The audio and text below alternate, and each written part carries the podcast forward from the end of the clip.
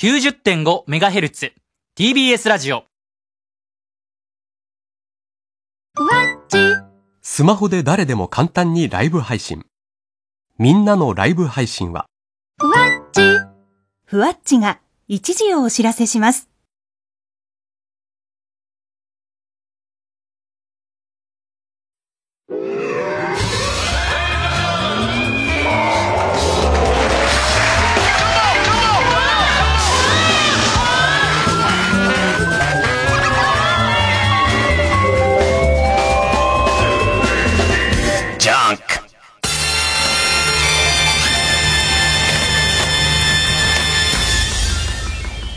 今週気づいたこと。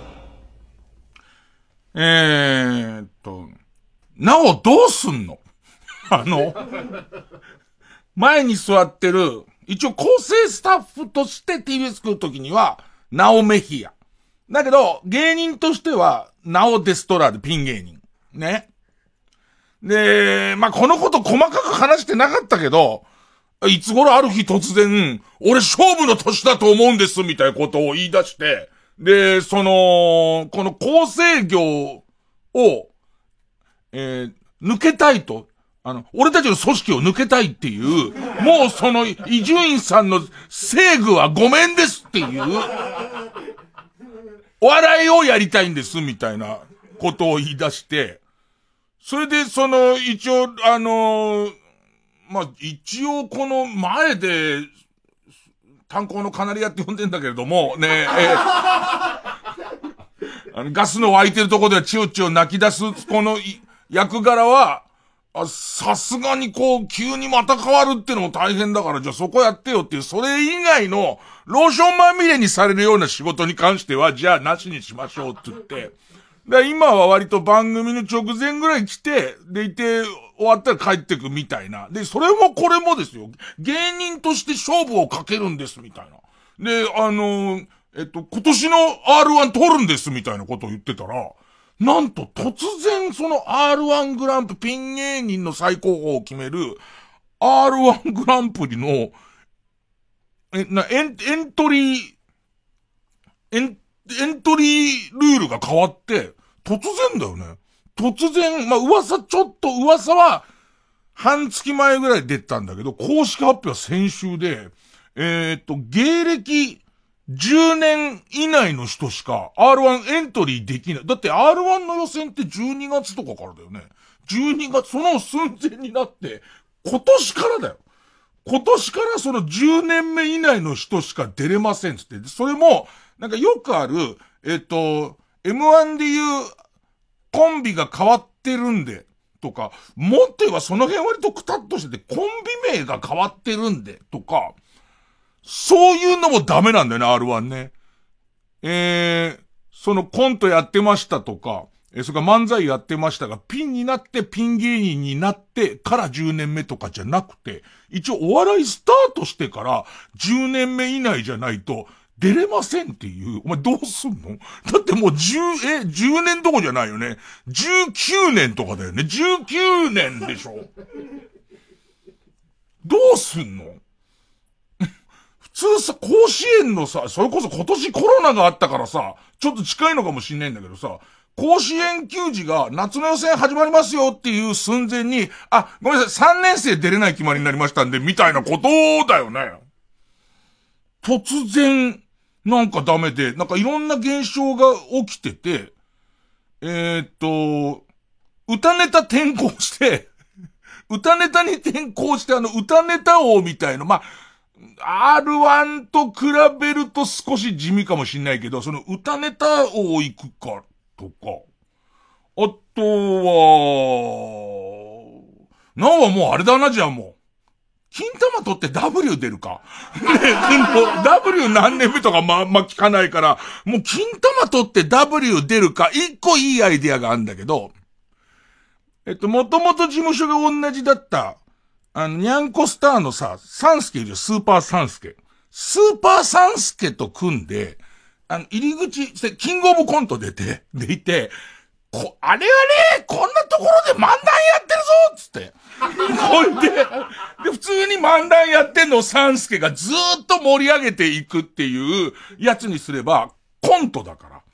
そうすると。ね、えっ、と、その、えーキングオブコントは、多分エントリー条件が、ゆるいはずだよね。相当ゆるいはずだから、ましてやその、新たなユニットとしていけば1年目だから、あとはもうなんだ、落語家になって、で、もともとピンなんだから、もうこれは新作落語っていうことにして、NHK のその新人落語コン、落語舐めんなよ、お前。落語にすればいいやじゃないからね、そういうもんじゃ。でも大騒ぎで、なんかさ、来年からとかわかるけど、急にさ、始まる寸前になって、やっぱみたいのやられても、現にみんなちょっと R1 対策で、この時期、やたらさ、えーと、ピン芸人の R1 にかけてる人たちが、ライブに出るようになったりとか、そういう時期なのに、急にやっぱ出ませんみたいな、もう結構みんな落ち込んじゃって、やっぱ出ません的な人も増えてるらしくて。まあだから難しいのはさ、R1 で勝ったからつって直接売れるかって実はちょっと難しいっていう、なん感じじゃんか。なんか、えっ、と、そうなんだよね。あんまりそのままストレートにみんな売れていかないみたいなとこがあるから。だけどやっぱりさ、うんと、ピン芸人にとっての、頼みの綱みたいなところが、R1、どうすんの？お前。ねえ。えー今考え中ということでね。それは笑わないよね。それは笑わないよね。これを独立、独立して、トークだから、ナオメヒアとして笑いますみたいな、そういうことではないよね。俺はそれ正しいと思うよ。えー、言っとこうか。えー、月曜ジャンク伊集院光る深夜のバカ力。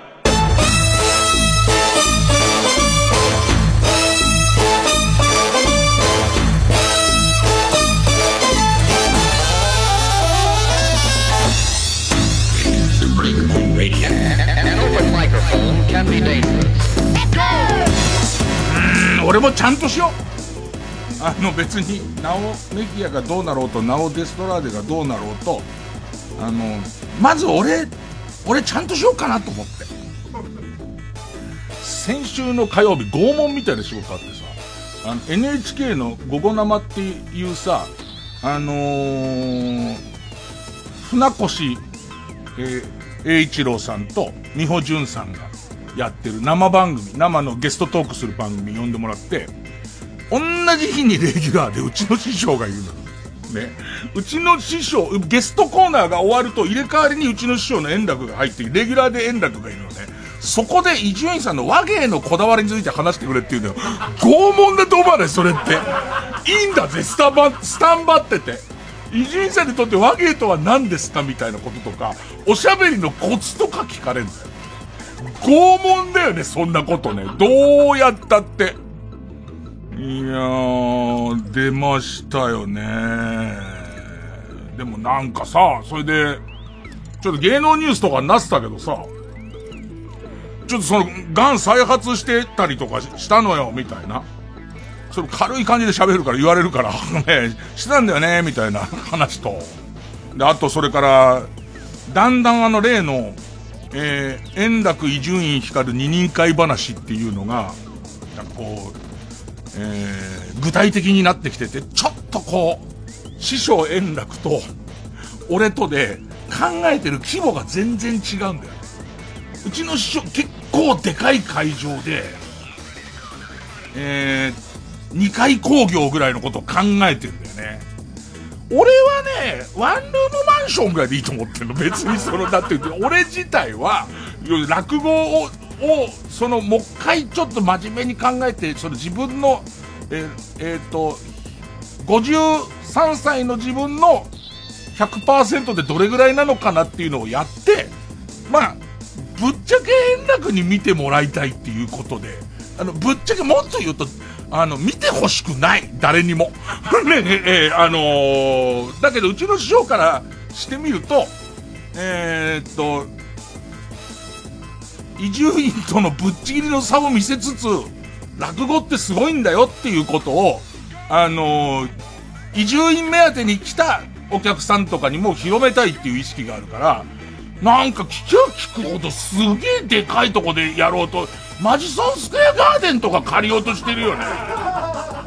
なんかわかんないけど、あの人がうわーって波になってる真ん中のところを、あの、お客さんの山、お客さんがもう波打ってる上のところを師匠が、こう、なんていうの？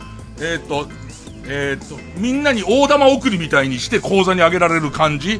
ね、あれの、で、こう、えー、ここ、ここらで一杯、熱いお茶が怖いっつったら両サイドから特攻がバーン行く感じの、まず空撮で満員のその20万人ぐらい20万人ぐらい入ってるお客さんのところをこう空撮ドローンじゃないよ。本当のフェリーの空撮で行ってからもう会場がもう待ちきれない。待ちきれないから前座前座ってわーってなってる前座が来るのをもう観客がすごい勢いで盛り上がっちゃってるところだともう前座が出た時点でねあのー、もう何人かは失神してる感じの。で、失神した人も人の上をさ、なんかこうずっとやっぱり大玉送り状態で送られてく、あの感じを多分うちの人思い浮かべてると思うんだけど、俺はそういうんじゃないんだよね。俺は、あのー、ワンルームのロフトに俺がもう座ってるぐらい。でいて、下から、まあ、お客さん相当上を見ることになるのと、俺が多分お辞儀したまんまの姿勢じゃないと喋れないっていうのはちょっとね、上が小さい。それぐらいの大きさで、まあ、詰めて4人かな。詰めて4人、お客さん4人と、あと、そうね。今3つになっちゃうから半分だから2人かな？お客さん2人ぐらいでやればいいって思ってんだけど、まあまあそんな、その、話をして、ちょっと、ちゃんとやろうと思って。春過ぎぐらいに、だフェイントかけとかなきゃダメだよね。春過ぎっつっとって年内にやっちゃうみたいな、そっとやっちゃってもう終わりましたけど、みたいな。俺のベストはそこだから終わっちゃいましたよ、みたいなやつがベストだから、まあまあ、それぐらいの時期にやりますよ、って。で、まあまあ、今までもそこそここう、ちょっと落語さらったりはしてたんですけど、かなり本格的に、こんなこと現役時代もやってなかったけど、一回書き起こして、どこが余分でみたいな。この言葉はどこに響いててみたいな言葉でちょっとやり始めたら、あ、嫌になっちゃって。落語って難しいなっていうね。落語結構難しいってことが分かり、なんかね、ちゃんとしよう俺。俺ちゃんとしようと思って。しばらくここのところ、えー、と、ふわっと生きてきましたけど、ね、えーちゃんとする。ね、だからちゃんと曲紹介をする。えー、吉沢佳代子さんでサービスエリア。これがちゃんとかどうかよくわかんない。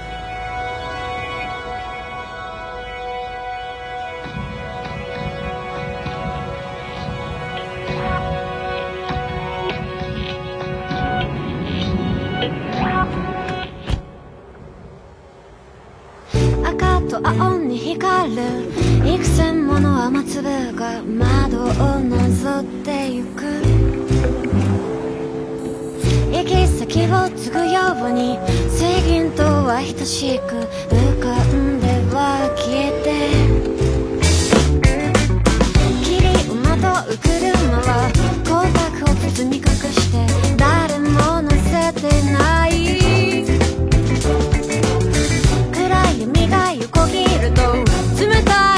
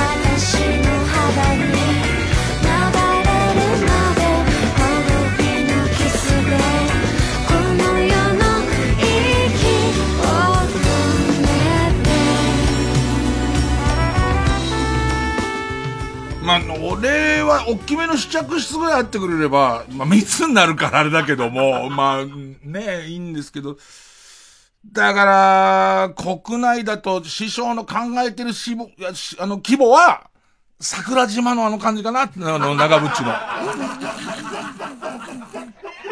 もう、もう帰る、帰る手段がないから、オールナイトでやる感じの、もう落語とかもみんなで、みんなであれだよ。要ソロばりに、要ソロばりに10ゲームみんなで言うからね。喉から血出てても、あの、普通だったら5回もジュゲムちゃんの名前呼べば終わりですけど、そんなんじゃ済まないですよ。200回も300万回もみんな全員で、ジュゲムジュゲムここのすり切れってやりますからね、それはね。もしくはあの、富士山6、10万人入ったやつ？ね。富士山6用意してお客さん250人ぐらいすげえ恥ずかしいよね、絶対ね。もうね、まあまあなんか自分にプレッシャーのかかることとかあんまやんないで来てますからね。多少はやらなきゃって思うんですけど、まあでもその NHK の午後生も、わ、気持ちはわかんだ。自分もその、えー朝の番組でゲストを迎える側だから、その事前の打ち合わせとかで、あの、少しでもたくさんゲストにこんな話もこんな話もっての聞きたがるんだよ。まあ、うちの朝の番組は、まあ、当然俺は初めて聞きますけど、僕は初めて聞きますけど、えーっと、まあ、スタッフが、アンケートをあらかじめ、どんな、最近面白かったことありますかみたいなやつとか、えーっと、やって、で、そのたくさんのアンケートをたくさん書いてもらったやつを、その場のノリでほぼ無視して進みますから、人のこと言えないんですけど、まあ、その NHK のスタッフが本当欲しがるんですよ。その、えっ、と、トーク、どういうトークしましょうかみたいな、えっ、と、事前の打ち合わせ。一番最初は一人旅が好きだって話になって、で、言って一人旅、ある日の一人旅について、まず喋りましょう。まずね、まず喋りましょう。だけどさ、俺ここで一人旅の話2時間してんだよ。ね、一人で。えっと、2時間でも言い足りなくて終わってんだよ。で、それを、えー、えっと、過去何回かの一人旅の全工程を書いてほしいっていうのと、あと写真をとにかくテレビとかいっぱい欲しいって言われるんだけど、その、一人旅だから当然写真なんか撮ってないから、で、それ写真ないじゃん。で、その後なんで一人旅に行くのかって話になって、で、ドラクエウォークとバッティングセンターだってことになり、で、そのドラクエウォークのトークもしてほしいし、で、バッティングセンターの話もしてほしいっていうのね。で、さらにはラジオへのこだわりと、その、えっ、と、えーラジオをやるのに、この深夜放送をやって、そのままここで寝て、起きて次の朝のラジオをやってっていうのもちょっと面白いんで、そのラジオのスケジュール感の話もしてほしいっていうのと、えっと、そもそも、えーっと、おしゃべりへのこだわりは、それからあと草野球をやっていて、とか、えーっと、さらには落語との出会いと、あと本のお知らせ。ね。で、賞味15分ぐらい。すんごい入るわけないじゃん。で、その間に磯山さやかの仕切りのコーナーがありますね。入るわけないじゃん。それどう考えても。でいて、案の定生放送をしてった上に、あの、途中で師匠が入ってきて、あの、乱入してくれるみたいのもあって。あの、本のお知らせがまあカットされてましたね、ほぼ。うん、まあしょうがないよ。なんかそういう、えー、お知らせに来る、お知らせだけのために来る人とかのことをこっちもそれほど好きじゃないですから、おしゃべりありきのお知らせで、でいて、あくまでお知らせはついでにさせていただくものだっていうのは分かってますけど、まあ、心のどっかで、最初から詰め込みすぎって言ってますよね、みたいな。ねえ、その感じと、まあ、こんなことを思ってたっていうのを膨らましていくと、師匠がこう乱入してきたことに対する批判になりかねないから、それは違う。それは断じて違う。ジャンク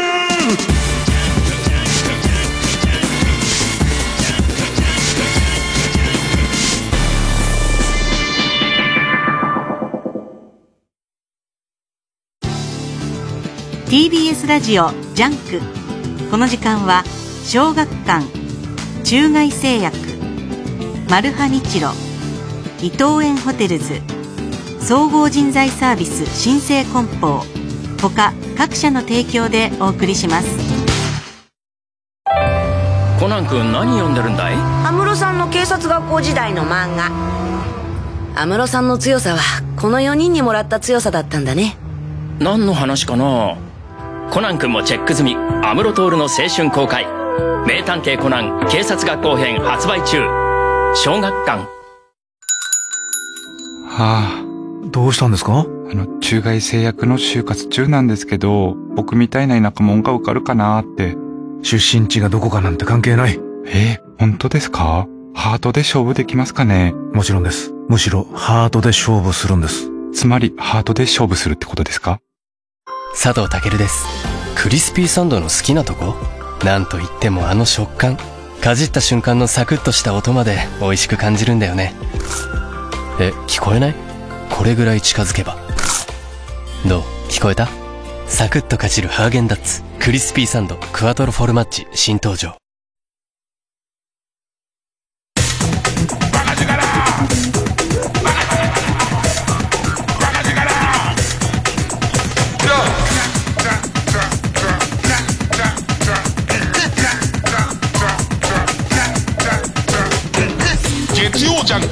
伊集院光る深夜のバカ力でさ、喋ってる最中にさ、フロアさんとかカンペとか出たりするわけ。でいて、えっ、と、えー、本の話へ、みたいなカンペが出てたんだけど、まあ、俺が悪いんだよ。俺が話やめないから、えー、あの時何の話してたかな？まあ、なんか喋ってる、あの、ラジオを喋ってる時こういうこと考えてます、みたいな話をしてる時に、本のお知らせ行ってくださいって、船越さんもカンペ見て行こうとしたのに俺がやめてないせいなんだけど、もう、もうカットでしょうがないからそのカンペにバッテンつけてカットでってなった時にびっくりしちゃって、え、嘘カットになっちゃうの？と思うから、まあそのあたりが僕はずれてるんですよね、みたいな、こう、緩やかな。そういうズレみたいことは昔から感じてるね。世の中の人はそれないんですかね？なんていう。もういやらしいやらしい、やらしい。もう本のタイトルだけでも絶対出してくれみたいな。ね。で、まあ、磯山さやかちゃんが仕切って、そのバッティングセンター巡りの話を進行してくれるんだけど、俺それで提出バッティングセンターの写真ありませんかって言われて、俺もうその、iCloud に全部ぶっ込んであるから分けてないわけ。全然分けてない。今までのありとあらゆるどうしようもない写真がいっぱい入ってる中にはあるんだけど、で、えっと、とにかく写真がたくさん欲しいんです、つって。俺提出したら80枚提出したんだけど、使ったの4枚ですからね。それ、なんだろうね、あの向こう側の、いざ送ったらそんなにはいらないっていう空気。ね、向こうから打ち合わせのとこに出てくる。でいて、俺もその、いちいち一個一個の写真がどことかあんま覚えてないし。いや、だ嬉しいんですよ。ね、それ師匠がレギュラーをやっている番組のゲストコーナーに出るなんて、こんな幸せなことはないって、もう一回 CM 入れていいですか？もうこの話やめようと思ったところなんですけど。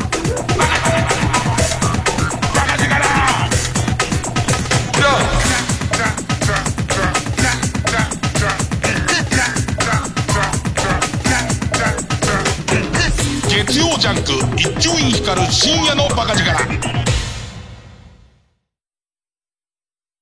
チャーハンのいとこ五目シューマイを訪ねたマルハニッチーロ。そこには伝説の姉妹剣士がいた。次回「パイレーツマルハニッチーロ」香りと旨味が織りなす技。ダブルスープ仕立て。うまい。参った！マルハニチロ。人と人とのつながりを物流がつなぐ新生グループの新生梱包はさまざまなお仕事と多彩な人材をご紹介する総合人材サービスです。物流業界に欠かせない存在を目指して一人一人を大切に人と仕事を支えます。新生梱包で検索。声優の徳井空です。音声ガイドアプリ耳タブで得意空のオカルト探検クラブが好評配信中。月刊ムー編集長の三上竹春さんを助っ人に迎え関東のオカルトスポットを大紹介。未知との遭遇へ出発進行。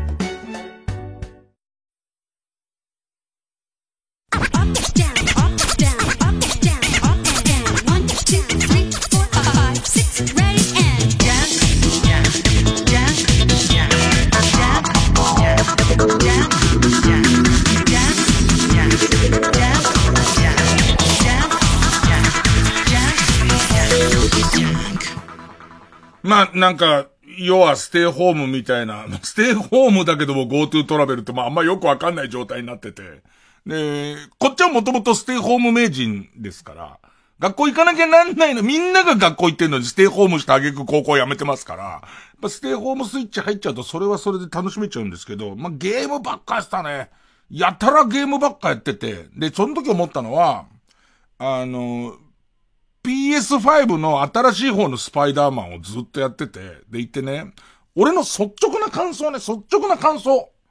えっ、ー、と、なるべくプレーンな、えー、平熱の、平熱の位置の感想なんだけど、このご時世さ、プレステ5を手に入れられちゃった人の喜びったらないじゃん。まず、すごい低い確率で抽選で当たっちゃった人ね。で、それから、えっ、ー、と、もう転売屋から高額で買いましたっていう人。ね、とにかく欲しくて。ね。で、その優越感みたいな。俺は PS5 を買いましたっていう。で、あとは、その、えー、インフル、インフルエンサー。インフルエンサーなので、えー、いただきましたみたいな人とか。で、俺はとりあえず、ファミ通が貸してくれるっていう。ね。このしたもんだって。ね。えー、っと、俺は自分の力で手に入れるから、それまで貸してコラムを書くために、みたいな状況。まあ、こんなちょっとしたんですけど、その、PS5 を持っているっていう、そのテンションの上がり方っていうか、優越的地位みたいなものが、PS5 というものの凄さを、えー、ことさら強調する傾向にあるのではって、すげえぞと。ね、びっくりすんぞ。だってさ、すごいこう、苦労して手に入れちゃってるから。で、俺は、別にこう腐すことはないんだけども、あのー、もともと画質主義じゃないから。ね。もともと要するに巨乳フェチでもないのよ。巨乳フェチでもないのに、なんかこう PS4 っていう、しかも PS4 Pro を持ってるから、PS4 Pro って相当画質いいんで、F カップなんですよ。ね。F カップのおっぱいを揉んでた人が、すごいの来ますよ、つって、えー、G カップのおっぱいに変わった、E, F, G, H, I カップぐらいかな。I カップのおっぱいが来たっつっても、でかいおっぱいだよね、単、単純に。俺は、セクシー女優さんは、実は鼻フェチ、鼻なんです、僕は。鼻で選んでますから、そこじゃないんですよ。ね。だから、その、父な人に、しかも巨乳マニアの人に、F が I になったんなら、すごいことになってると思う。もう手に負えねえんだから。もうすでに。ね。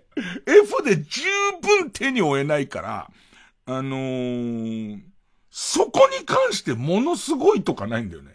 で、現に、あのー、4K60 フレームみたいな。でいて、なんかコン、コント、え、HDR オン、コントラスト、強調みたいな全部のこう、えっと、高画質の方に。振ってくと、あんま暗いとこあんまよく見えなくて、あの、その、えー、い、一番綺麗な映像にしちゃうと暗いとこちょっと本当に黒くなるから見えづらかったりとかするんで、むしろコントラストの甘い、えー、モニターにつないで、そっちで謎を解くみたいな感じ。でいてね、ただ、そのね、悪いわけじゃないのは、俺ね、そのスパイダーマンの前作、プレステ4で出た前作、みんなすごい評判良くて面白いって言ってたのに、俺あんま、こう、ハマらなくて、うーん、こんな感じっつって終わっちゃったの。それが今回、えー、っと、一気にストーリーモード全部に行くぐらいは熱中したんだけど、これがスパ、スパイダーマン自体の面白さなのか、あとはその、えっと、PS5 を借りて、こんなものを借りて、高価なものを借りて、宝にはきちんとレビューを書かなきゃって思う責任感みたいなものなのか。で、はたまた、すげえなと思ったのは、この PS5 用のスパイダーマン、まあ、同じタイトル PS4 用でも出てるから、両方やり比べなきゃ本当はわかんねえんだけど、その、全く読み込みがないの。ロードがないの。すごいグラフィックだし、すごいこう壮大なフィールドなんだけど、読み込みが、ロード時間がゼロっていうことが、あの、俺がこの、えっと、秋っぽい自分が、やめずにどんどん、その、あとステイホームだった頃とか、いろんな要素が絡まっちゃってるから、PS5 がすごいのかどうかはもう、全然わからないっていうのが正直なところで、よくみんなレビューに書いてる、なんか振動コントローラーが微妙な振動するようになったのね、今なんかね。ちょっとした振動は本当に軽く揺れて、大きい振動は大きく揺れるみたいな。別にそれはゲームにはそんな活かされてるとは思わないし、なんかこう、なんつうのかな。えっ、ー、と、これは言っちゃっていいのかな ?PS5 急がなくていいなっていうね え、っと、絶対転売屋から買わない方がいいと思った。あの、俺は、えっと、歩いてて見かけた時にか、もしくは、えっと、当たんないかもと思いながら抽選には参加する。あ、俺実際今いろんなとこ抽選やってるとか抽選は参加してるんで、で、外れのメールばっかり来るけど、それぐらいでいいかなってって。でいて、一気にそのスパイダーマン終わっちゃって、スパイダーマン自体は絶対面白くなってると思う俺。その前のスパイダーマンも面白かったのに、前のスパイダーマン面白かったのに、あんまハマんなかった俺が、今回のスパイダーマンめちゃめちゃハマったんで、まあ面白くなってると思う。でいて、次何やろうかというと、今度ゴースト・オブ・ツシマ。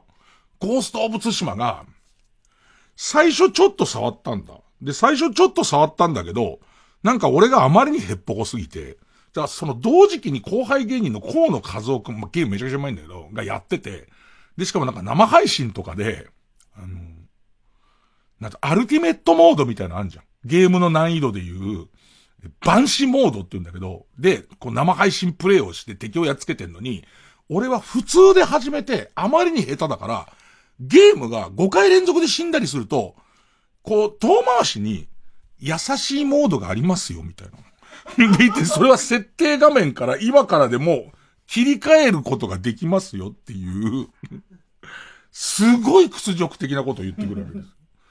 それでその、一旦やらないでいたんだけど、もう河野くんのその生配信を見るだけになってたんだけど、そしたら、世界不思議発見が、えー、ゴースト・オブ・ツシマ及び、あの、実際のツシマの、えっ、ー、と、特集の回があるんだけど、伊集院さんゲーム好きなんで久々出ませんかっていう依頼が来て、で、ただ僕はゴースト・オブ・ツシマやってないですよってもう触った程度ですけど、いいですかって言ったら、直接そのゲームだけの回ではないので、ゲームとどれぐらいそのゲームが取材されてるかってツシマの回なので、ゲームをやってるから解けるとかそういうんじゃないでいいですから、伊集院さん出ませんかって言われて、あ、じゃあ、久しぶりに出してください。って言って、それ、出て。で、言って、その、え、出るにあたって、二日間ぐらいまたゴーゴーストオブツシマをすげえ再開してて、で、その時にこう先週言ってた、あの、例のヒロインが秋竹城に似てるっていう、ヤング秋竹城問題みたいなのがあって。で、もうすでにゴーストオブツシマのあの不思議発見はもうオンエアされたんだけど、これがひどいありさまで、もう3問中3問不正解っていう。で、徹子さんが優勝したのかな？それとも、あのー、誰優勝してたか忘れちゃって、徹子さんも結構問題答えてる。徹子さんが答えてるのに、俺一問も正解できなくて、すげえみっともなくて。徹子相当やり込んでると思うよ。徹子万死モードで生配信とかやってると思うよ。この俺がダメなんだから、そんだけ。で、それで悔しくて、で、しかもそこにプレステ5届いたから、じゃあそのプレステ5でやってみよう。って、プレステ5だと、さらに画質が良くなるっていう設定になってるんで、で、その、ゴーストオブツシマを、プレステ5で始めて、なんか、めちゃめちゃハマってる今。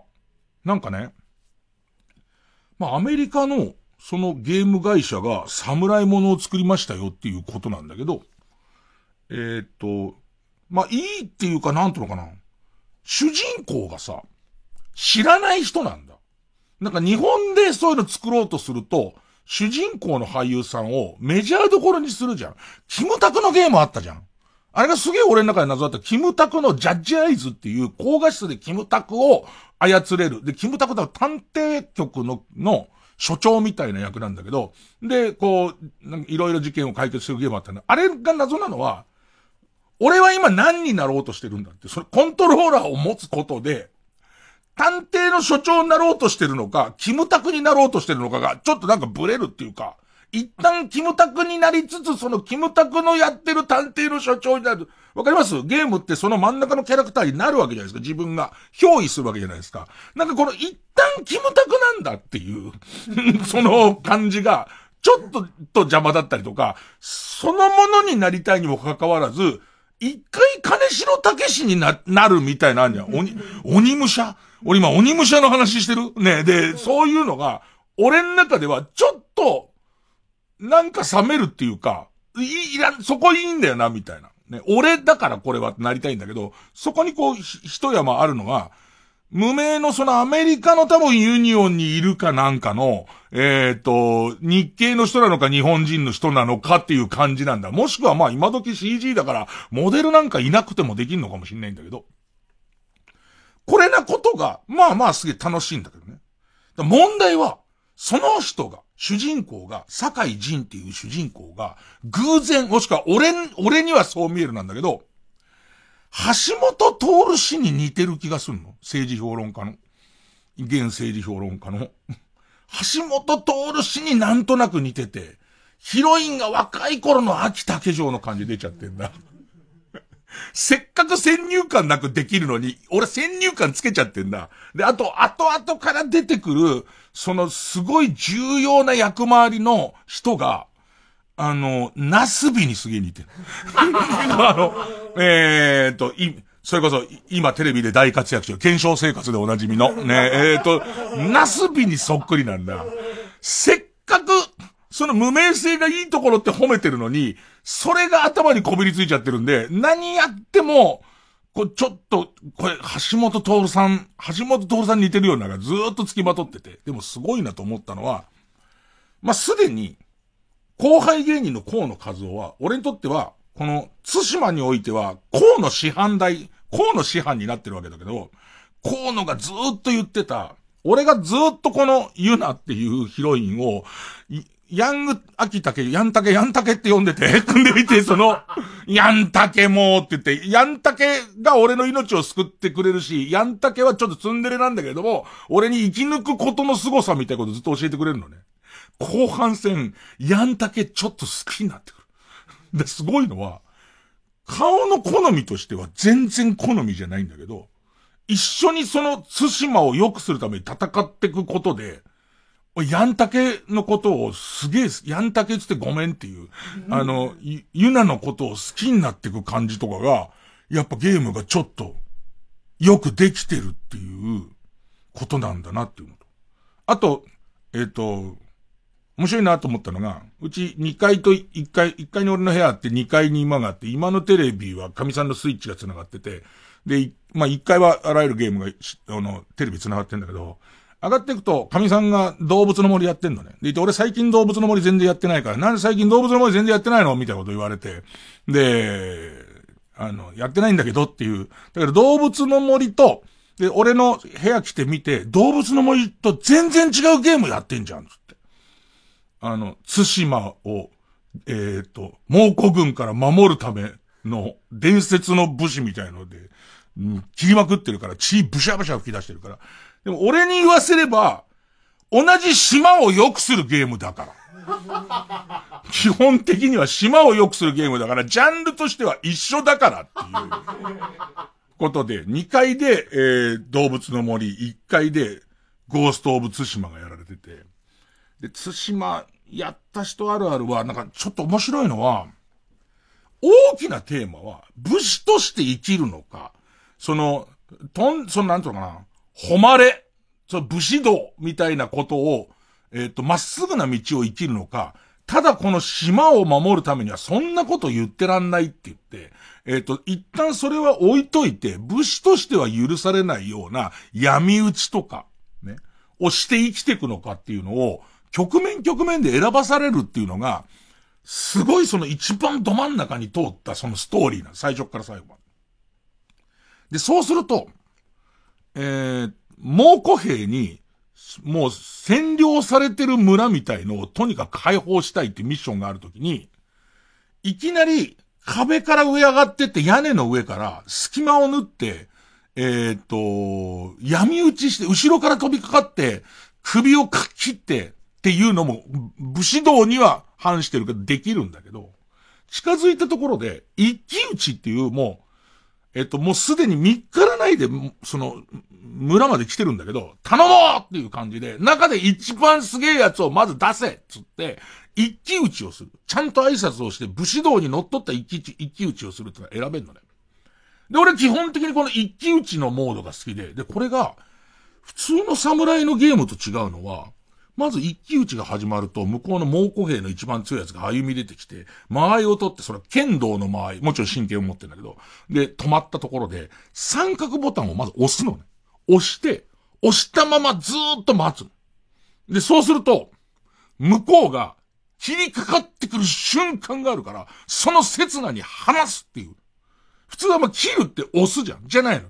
ずっとま、待つなの。間合いを待つっていうんで、ただ、その時に、えっと、フェイントちょっと入るやつとか、癖のある振り方をしてくるやつとかがいるから、それに惑わされないように、その三角ボタンを離すと、お互いがすれ違った時に、相手がドサッと倒れる感じ、血をブサーって吹いて、その、倒れる感じなんだけど、このタイミングが早すぎたりとかすると、結局、相当なダメージをこっちが受けた上に、その後切り合いとかももみくちゃの切り合いになってくる。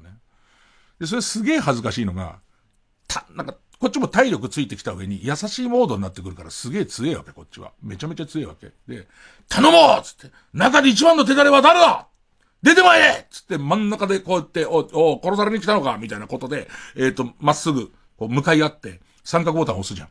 ほいでいて、初めの合図の手前で、ちょっと手が痒かったりとかして、ボタン離しちゃったりすると、いきなり俺切りかかっちゃうのよ、そいつにね。お前なんだよつって向こうが切り返してくるじゃん。でもこっちは優しいモードで強えから、そんなにやられないじゃん。もう、もう、ごめんなさいって言いながら全員切り殺して終わる時があるのね。俺は何なのっていう。武士の風上にも置けないところじゃないのよ。もう、急に来て頼もうっつった、お前が頼もうっつったんだよっていう。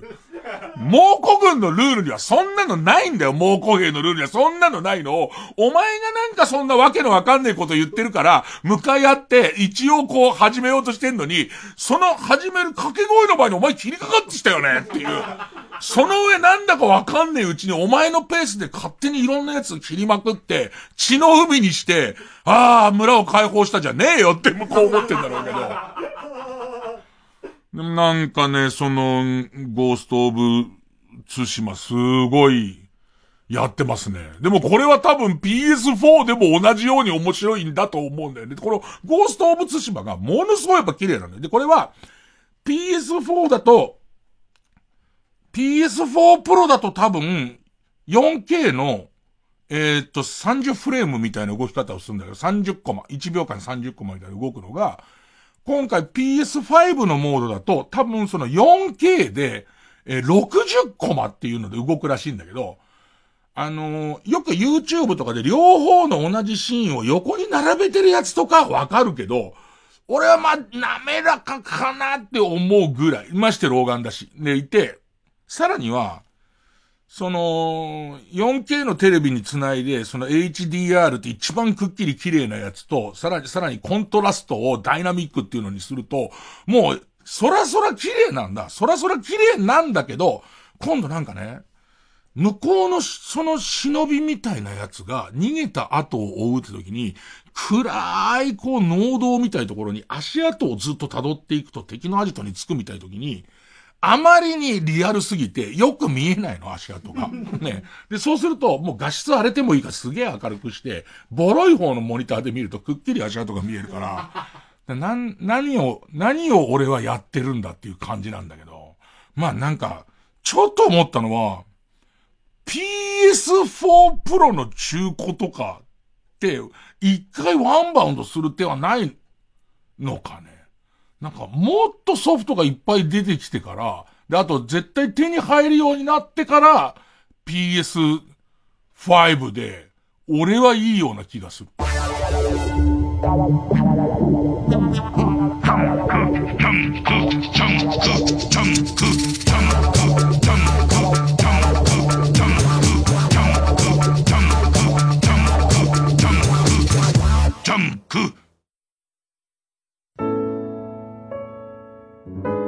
ここで上場軍団の号泣をお聞きください。ブ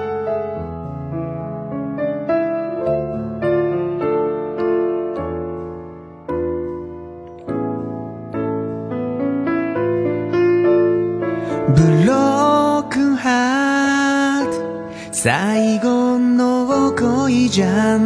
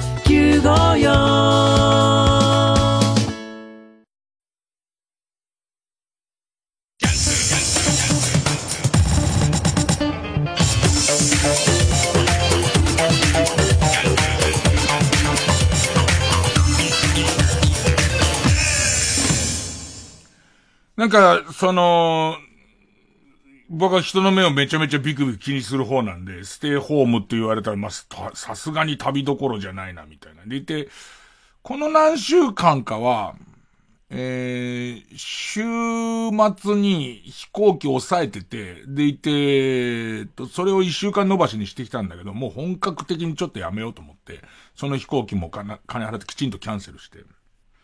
で、まあ、どこまでやっていいもんかみたいなので、えーまあ、今日ちょっと、森田健作さんが千葉に来るなみたいなのを、東京から千葉来ないでほしいみたいに言ってたから、まあ、それもどうなのかわかんないけど、埼玉に、埼玉の電車をいっぱい乗って、でいて、例のテクテクライフの埼玉県を今狙ってるんです。埼玉県を僕100%にしようと思う。というのも、東京と京都を100%にしようと思ってたら、この海のある都道府県っていうのは、絶対こう、離れ島みたいなのがあるんですよ。で、そこが絶対塗り残って、どんなに、東京もそんな行ってないですけど、頑張っても、おそらく行けないとこがいっぱいあるんですよ。だったら海がない県の方がっていうんで、埼玉県を今ターゲットに塗り始めてるんですけど、埼玉県を鉄道で回って、その鉄道の周りを塗っていくみたいなのをしよっかなってって。もちろん一人で。ね。誰とも口を聞かず。もうマスクを顔に塗って。ねえ、えーもうそういう、えー呼吸を止めて。ねえ、えーっと、ずっと、で、東京で一回吸ったら、もうそのままもうずっと止めたまま、ね、ずっと行こうかなと思って。で、試しに久々にさ、ここ、元厚生の渡辺氏、えーと、えー、電車、バカ電車バカっていう、ね、もう挟んでますからね。ただのバカ電車でも電車バカでもないですが、バカ電車バカにね、えーと、LINE で、実はその埼玉県の鉄道に乗って、埼玉県の市町村をたくさん通りたい。で、えっ、と、えー始発から最終までで、とりあえずスケジュールって組めます？って書いて送ったら、すげえのが夜、急に思いつきで夜中の11時半ぐらいに LINE で送ったら、30分後に来たのが、もう詳細なスケジュール。これをやると、え少なくとも鉄道の通っている埼玉の市町村は、全部通ることができますって言うんだけど、朝5時に、えーっと、秋葉原を出発して、で、最終的に夜の9時ぐらいに帰ってくんだけど、その間23回乗り換えるのね。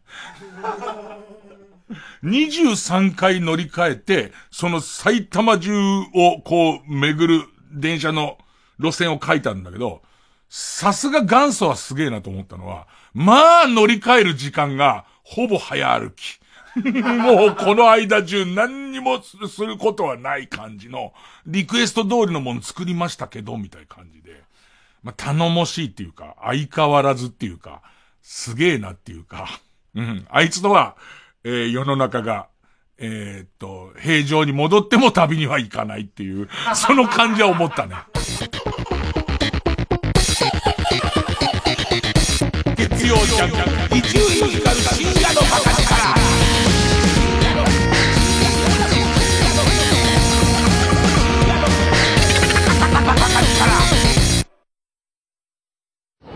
松田くん、もしよかったら、私と温泉行かない？えいきなり？よ、よ、喜んで。よっしゃー！これで5人目 !5 人目？仲間が増えればどんどんお得。伊藤園ホテルズの学割プラン。いい湯加減旅加減伊藤園ホテルズ。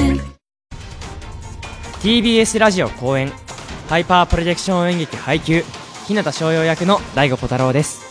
小爪研磨役永田貴人です演劇配給シリーズ最新作「ゴミ捨て場の決戦」12月13日まで上演中です。物語は春高3日目3回戦。永遠のライバルである烏野高校対猫間高校の対決が描かれます。公演の詳しい情報は演劇配給公式ホームページか Twitter でご確認ください。約束の地全国大会での試合が始まる。やろう。もう一回がない試合 TBS ラジオジャンクこの時間は小学館中外製薬マルハニチロ伊藤園ホテルズ総合人材サービス新生梱包他各社の提供でお送りしました。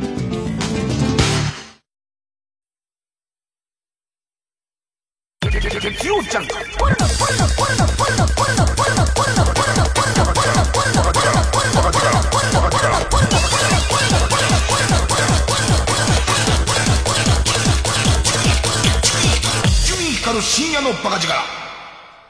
かたや、その、新しいこの構成、構成サンバガラスの、ね、えーまあ、サンバガ大賞の、えーっと、ビンちゃん、ビン底メガネくんがまた興奮気味に、えー、エッチなビデオを進めてきまして、伊集院さん来ましたと。ねで、もう言ったよね。あのー、ビンちゃん、ビンちゃんの紹介してくれる作品がちょっと濃すぎて、実はあんま見てないっていう、ね、あ見る見るとは言ってるものの、実は見てないっていうカミングアウトはしたはずなんだけど、もうね、そもそも間違ってるんだけど、ね、えっとね、エッチなビデオだよ。ね、エッチなビデオを進めるときに、伊集院さん、絶対泣けますっていう。ね、おかしいでしょおかしいでしょね、泣くか泣かないかっつって。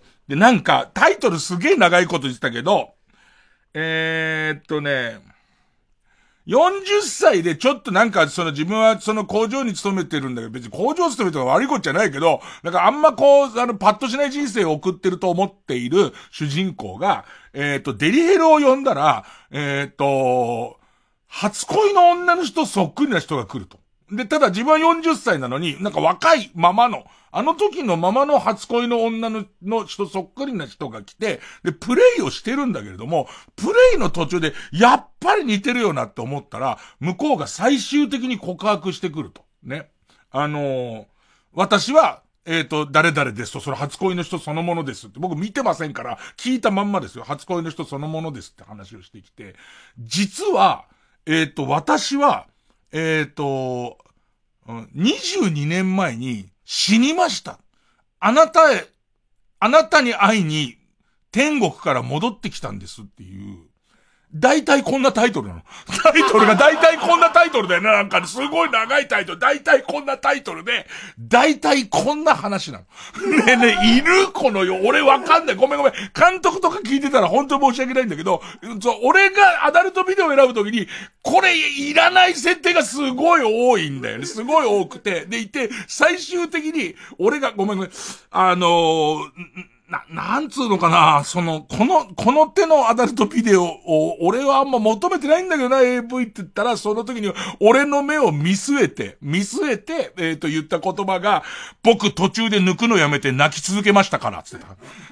見るそれ。ね、その、アダルトビデオを抜くのやめて、途中で泣き続けたっていう作品を見るかどうかっていう、ただ一応今週そのステイホームに入ったんで、一応俺ステイホームモードになったんで、割と漫画でも、その、えっ、と、映画でも、テレビでも、人がいいっていうものを見ていこう。これ、谷村新司イズムつって、谷村新司さんがゲスト来た時に、その、第、まあ、1波2波のステイホームの時どうしてましたって聞いたら、なんか若者がいいって言ってたけれども、後で見ようかなぐらいに思ってたアニメをいっぱい見たんですよ、みたいな話してて。で、それがすげえ良かったって言って、なんか、え、偉い大人だな、大御所なのにさ、っていう。でいて、それが若者であろうが誰であろうが、人がいいっていうものの中に、いい要素がゼロっていうことはないんだよ、みたいな話をしてて。で、あ、まあ、これも見ようかなと思いながら ね、これを見るべきか見ないべきか今迷い中なんですけど、今まで俺一度もないんだよね、そう、その、えっと、感動して途中で抜くのをやめるみたいな、ちょっといい話に寄ってきちゃったなと思ったのにもかかわらず、抜くのはやめられないで抜いちゃって、すごい後ろめたい気持ちになるっていうのは何度かある。俺それになるような気がするんだよね。これそれのひどいのになりそうなんだよね。月曜ジャンク一塁から深夜のバ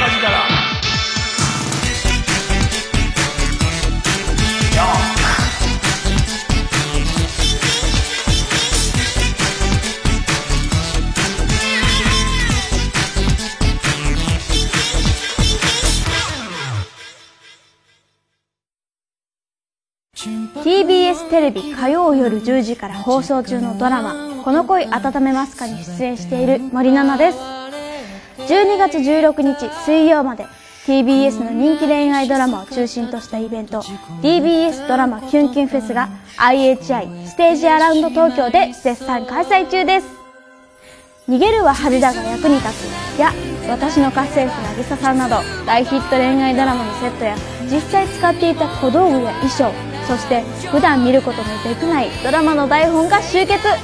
そしてあの逃げ恥のエンディングで話題となっていた恋ダンスのセットで写真が撮れちゃうんですよ。胸キュンシーンを思い出しながらドラマの舞台裏を見て撮影もできて恋愛ドラマにどっぷり使って体験していただける今までなかったイベントになっております。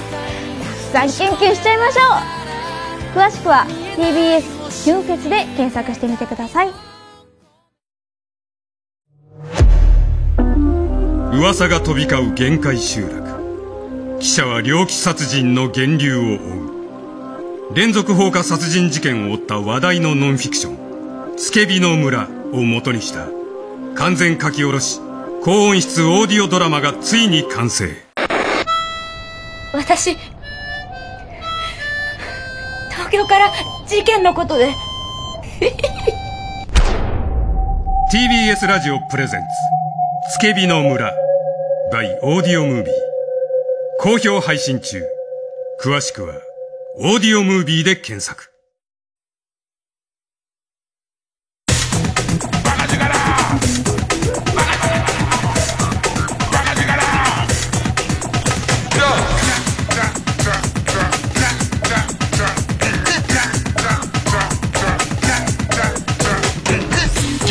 ジャンク一丁院光る深夜のバカ力一方で、まあ、私の周りにはそうやっていろいろネタを提供してくれる人がいてありがたい限りなんですけども、えっ、ー、と、噂の木谷カレーくんなんですけど。木谷カレーくんのインスタがおかげさまで、あの、ラジオを聞いてくださった方がフォローしてくれたみたいで、あの、1000人ぐらいのフォロワーがつきましたっていう話をしてて、まあまあ、えー、っと、先週聞いてなかった人で言うと、まあ、木谷カレーっていう芸名だからさ、若手で。相当俺カレーが好きなんだなって思うじゃん。普通思うよね。木谷カレーなんだからさ。で、えっと、そもそもなんか神保町でカレーフェアみたいのやってて、100件ぐらいのお店がいろんなカレーをこう提供してますと。でいて、その、スタンプラリーみたいなものもやってますと。本来だったら自分でやりたいんだけど、一応はダイエット中なんで、えー、ここ全部食べ行くわけにはいかないから、じゃあ若手に、えー、ウィンウィンな話で、もう毎日カレー食べて一番美味しいやつ決めて教えてくれっていう。で、で、お前きなりカレーって名前なんだからそれでカレーでインスタやったりとかすりゃいいし、で、それにかかったお金は全部俺が領収書持ってきたら払ってやるから、飯代も浮くし、いい話だろって言うんで、はい、なんつって。いいお話ありがとうございますなんつってね。去ってったんだけど、後で噂で回ってきたのがあいつ困ってると。ね。あの、安請けしたのはいいんだけど、僕はカレーがそんなに好きでもなきゃ嫌いでもないっていう。で、えー、まあ一応それでカレーインスタを始めたんだけど、もうちょっと受けちゃったのがさ、先週の放送中にチェックして分かったんだよね。なんかこのカレーを食べた感想を、えっ、ー、と、例えるならボンジョビみたいなこと言い出して、って言って、他にももう次々とそんなばっかなのよ。例えるならレディーガガっていうカレーもあったね、毎回。で、あと、なんか、このカレーのいろんな具材の一つ一つの具材がパンチが効いてるのに、そのハーモニーたるやみたいので、We are the world も言い出したんだよね。ほいで、ちょっとそれであんまこうプレッシャーかけたくない、プレッシャーかけたくないけど、いいけどっていうね。いいけど、洋楽俺わかんねえから、あの、洋楽わかんねえから全然ピンとこないよって言ったら真面目な男だから、すぐ、すぐ、あの、パワハラでがられたくなっちゃうの、あいつ。ね、こっち側がパワハラしないようにと思ってるのにもかかわらず、パワハラがあるやつだから、あいつ。ね、だから、ああ、すいませんみたいになっちゃうの。で、なんか、他に詳しいことがそれだけらしいの。洋楽以外で他に詳しいことが、恐竜に詳しいらしいのね。で、なんか、昨日あたりから恐竜の例えになってんだけど、これもう、あの、パワハラがらられるのも困っちゃうんだけど、全然わかんない。その、トリケラトプスの角が何本なのかを知らないから、その、なんかもう三つの具材がすべて立ってるのが、トリケラトプスの三つの角のごとしみたいなこと書いてんだけど、ごめんね、ごめんね、あの、これ全然パワーはかかってないんだよ。わかんねえから、どれがうまいか、もう全然。で、しかもさ、急に恐竜に舵切っちゃってるから、見てる人たまげるじゃん。だってさ、その前の回に、なんか要するに奇抜な、奇抜な見た目とかで、ばかりが評価されるけど、本来は、えー、の、その、えっ、ー、と、歌唱力、音楽性が高い、えー、レディー・ガガのようなカツカレーですって書いてんだよ。それが、なんとかなんとか丼の卵のような、みたいな、のとトリケラトプスに変わって、俺はいいから、その読者の人が、洋楽例えが続くのかなって覚悟のある人がずっとやってるわけじゃんか。見てるわけじゃんか。それを急に今、恐竜に変わっちゃって、すごい瞑想、すごい瞑想してますんで、よかったら木田に、カレー君のインスタをちょっと覗いて、なんかいいのがね、なんかね、あの、いい瞑想の仕方なんですよ。ふわっとした瞑想の仕方がとてもいいのと、マジでカレー自体は相当美味しそうなんで、ちょっとよかったらチェックしてやってください。さあ、曲一曲かけんですけど、ちょっとあれコードで、またすごいの教わりました。えっとね、堀徹さんっていう、この人はそもそもは戦前の SP 版っていうレコードを、もともとすごい、まあ、コレクションどころか、集めて探して権利をクリアして CD 化して発売するみたいな、まあ、そういうこう、戦前アーカイブプロデューサーみたいな仕事をしてる人なんだけど、この人が、全然その戦前のもんじゃなくて戦後のもので面白いの見っけたって教えてくれたんだけど、まあ、ギリギリ今日は一応日付的には11月30日から1日、12月1日 A じゃないですか。クリスマスソングなんですけど、超悲しいクリスマスソング。ね、あの、だから、僕的には、みんな竹内まりやばっか聞いてんじゃねえよと。ね。その、松任谷由実、竹内まりや、ね。あと、そう、山下達郎あたり、浮かれてんじゃねえよ。これでも食らえっていう曲なんですけど、えー、ビクター少年民謡会、岡部幸恵かな幸恵かな広瀬一世、ビクターワンワンコーラスで、吹雪のサンタクロース。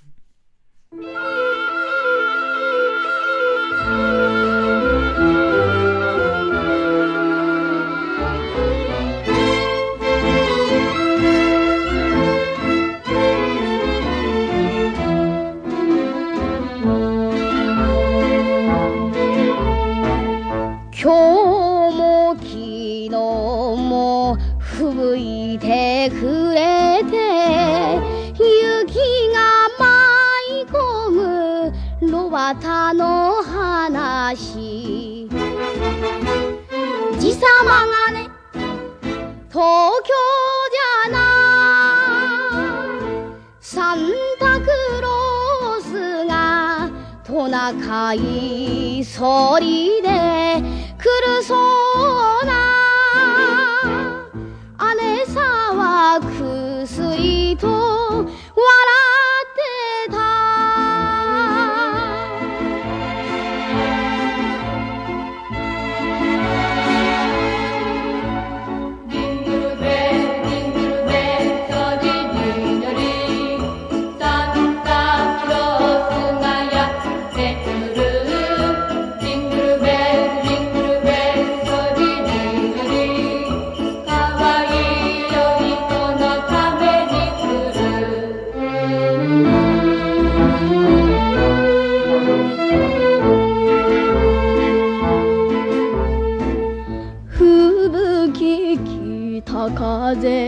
夜窓叩くラジオ聞き聞き姉さんに聞いた。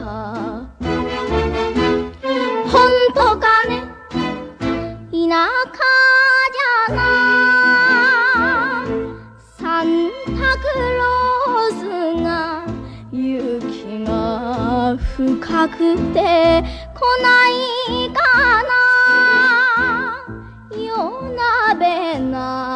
叶う。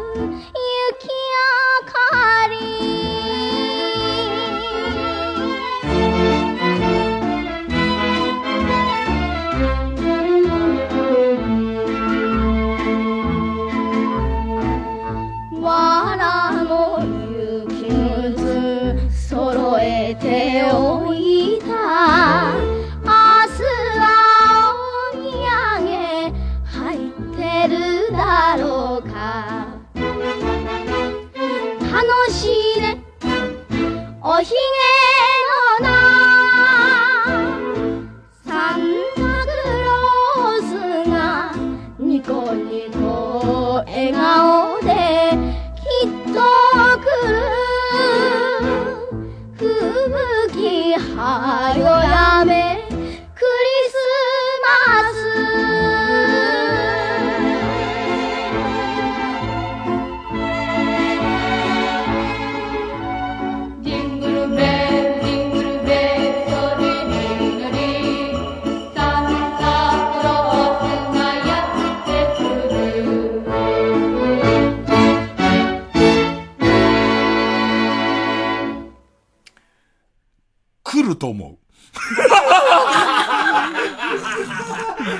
の番組ではそこまで言及しなかったけども、あの、これすげえなと思うのはさ、えー、昨日も今日も吹雪いてくれて雪が舞い込む、ロバタの話っていう頭なのね。ね全然クリスマスソングじゃないよね。あの歌い出しね。ね、もうビュービュー、豪雪地帯ですよ。ね。で、じさまがね、東京じゃな、サンタクロースがトナカイソリで来るそうなって言われて、で、来る、来るんだってって言うわけ。で、お姉さん、くすって笑うのね。この笑いなんですよね。うちに？ね、ね、この笑いなんですよ。この笑いなんですよ。で、いて、急に、ものすごい悲しい音楽を強引にアップテンポにして、その、うーと、マイナーコードを強引に切り替えてジングルベル歌うじゃん。で、ジングルベルにすげえこう、エコー感みたいなのかかってて。で、おそらく時間経過してるんでしょうね、その間でね。で、えー、吹雪、北風、夜窓を叩く、ラジオを聞き聞き、姉さんに聞いた、えー、本当かね？っていう、サンタクロースって本当かね？つって、ね。田舎じゃなサンタクロースが、雪が深くて来ないかな？って、こんな豪雪地帯は、そのサンタっていう人がどういう人かわかんないけど、さすがに来れねえんじゃねえかな？つって。で、えー、で、言いながら遊んでんじゃないかね。言いながら、ラジオを聞きながら、これを、こう、その、ね、お姉ちゃんお姉ちゃんさ、サンタクロース来るかな？来るかな？だけどな、うちの周りは雪が深いからな。無理かな？って思いながら、夜鍋で縄をなってるの、ずっと。で、その後俺が涙が止まんないのは、藁の雪靴揃えておいたっていう、そのラジオの中のおぼろげな情報では、長靴の中にお土産を入れ、お土産っていうのも泣かせるよね。お土産っていうのを入れてくれるらしいっていうことで、一応ね、一応、だって、この子も、まあ、雪深いから来ない可能性も大きい。一応、一応って言うんで、まあ、その、雪靴を、こう、揃えておいて、明日お土産入ってるだろうか。で、えー楽しいね。おひげのな、サンタクロースがニコニコ笑顔できっと来る。吹雪はよやめ。吹雪いてんだよ、この段階で。来るかな？最悪ですよ。ね。最悪。あの、えっ、と、手稼ぎに行ってたお父さんに何かが起こる可能性みたいな。ね。そっちすら。めちゃめちゃ最後のジングルベルが、エコーがかかってんのね。嫌な予感しかしない。ね。ええ。あのーということで今年2020年のこの番組の公式クリスマスソングはこの吹雪のサンタクロースにさせていただきますので、え、あの、竹内まりやは、えーっと、セカンドってことに。ねえ、え予備で竹内まりや用意しときますけどね。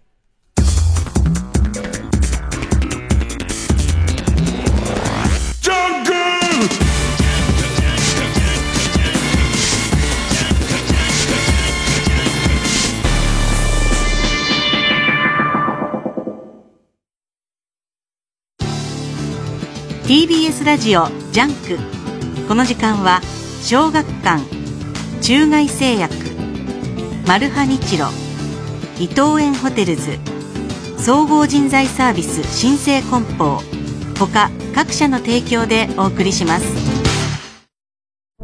連続バラバラ事件の犯人品川真珠俺はこいつと結婚する。好きだよ新た。もう絶対離れないから。拘置所の中アクリル板越しの心理戦これは常識を飛び越えたラブサスペンス夏目新たの結婚コミックス発売中小学館 TBS ラジオ公演、桂文史新春特選落語会2021。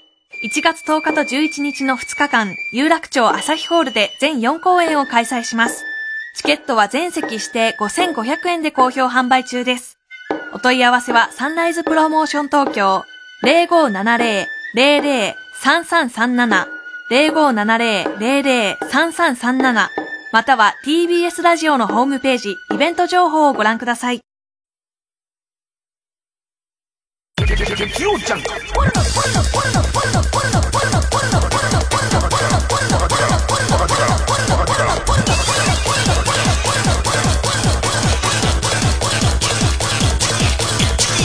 集院光る深夜のバカ力。新勝ち抜きカルタ合戦会あ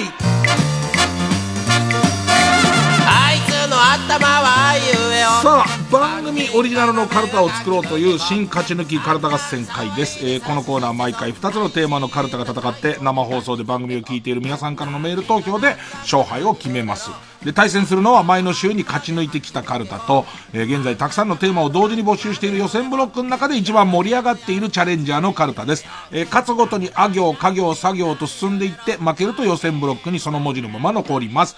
えー和行まで勝ち抜けばカルタは完成でゴールインです。えー同じ文字のところで3連敗するとカルタは消滅になります。で、今週の対戦カード、まずは現在勝ち抜き中のこちら。えー、ボキャブラ天国やエンタの神様、お笑いの賞レースなどで芸人につけられるキャッチフレーズをすべての有名人につけてあげよう。まあでもなんかもう本当にすべての有名人につき始めてるよね。ちょっとこう、なんかお掃除のアドバイスする人とかにもなんか、空間の魔術師とかなんかついてるもんね。えーえー、有名人キャッチフレーズカルタ、えー作業のカルタになります。対する予選ブロックから登場のカルタは、焦点の大喜利コーナーでボツになったお題がテーマの、焦点のボツお題カルタ、えー、初登場ということで、今週はあ行のカルタになります。それで行きましょうかね。えー、こちらから、有名人キャッチフレーズカルタ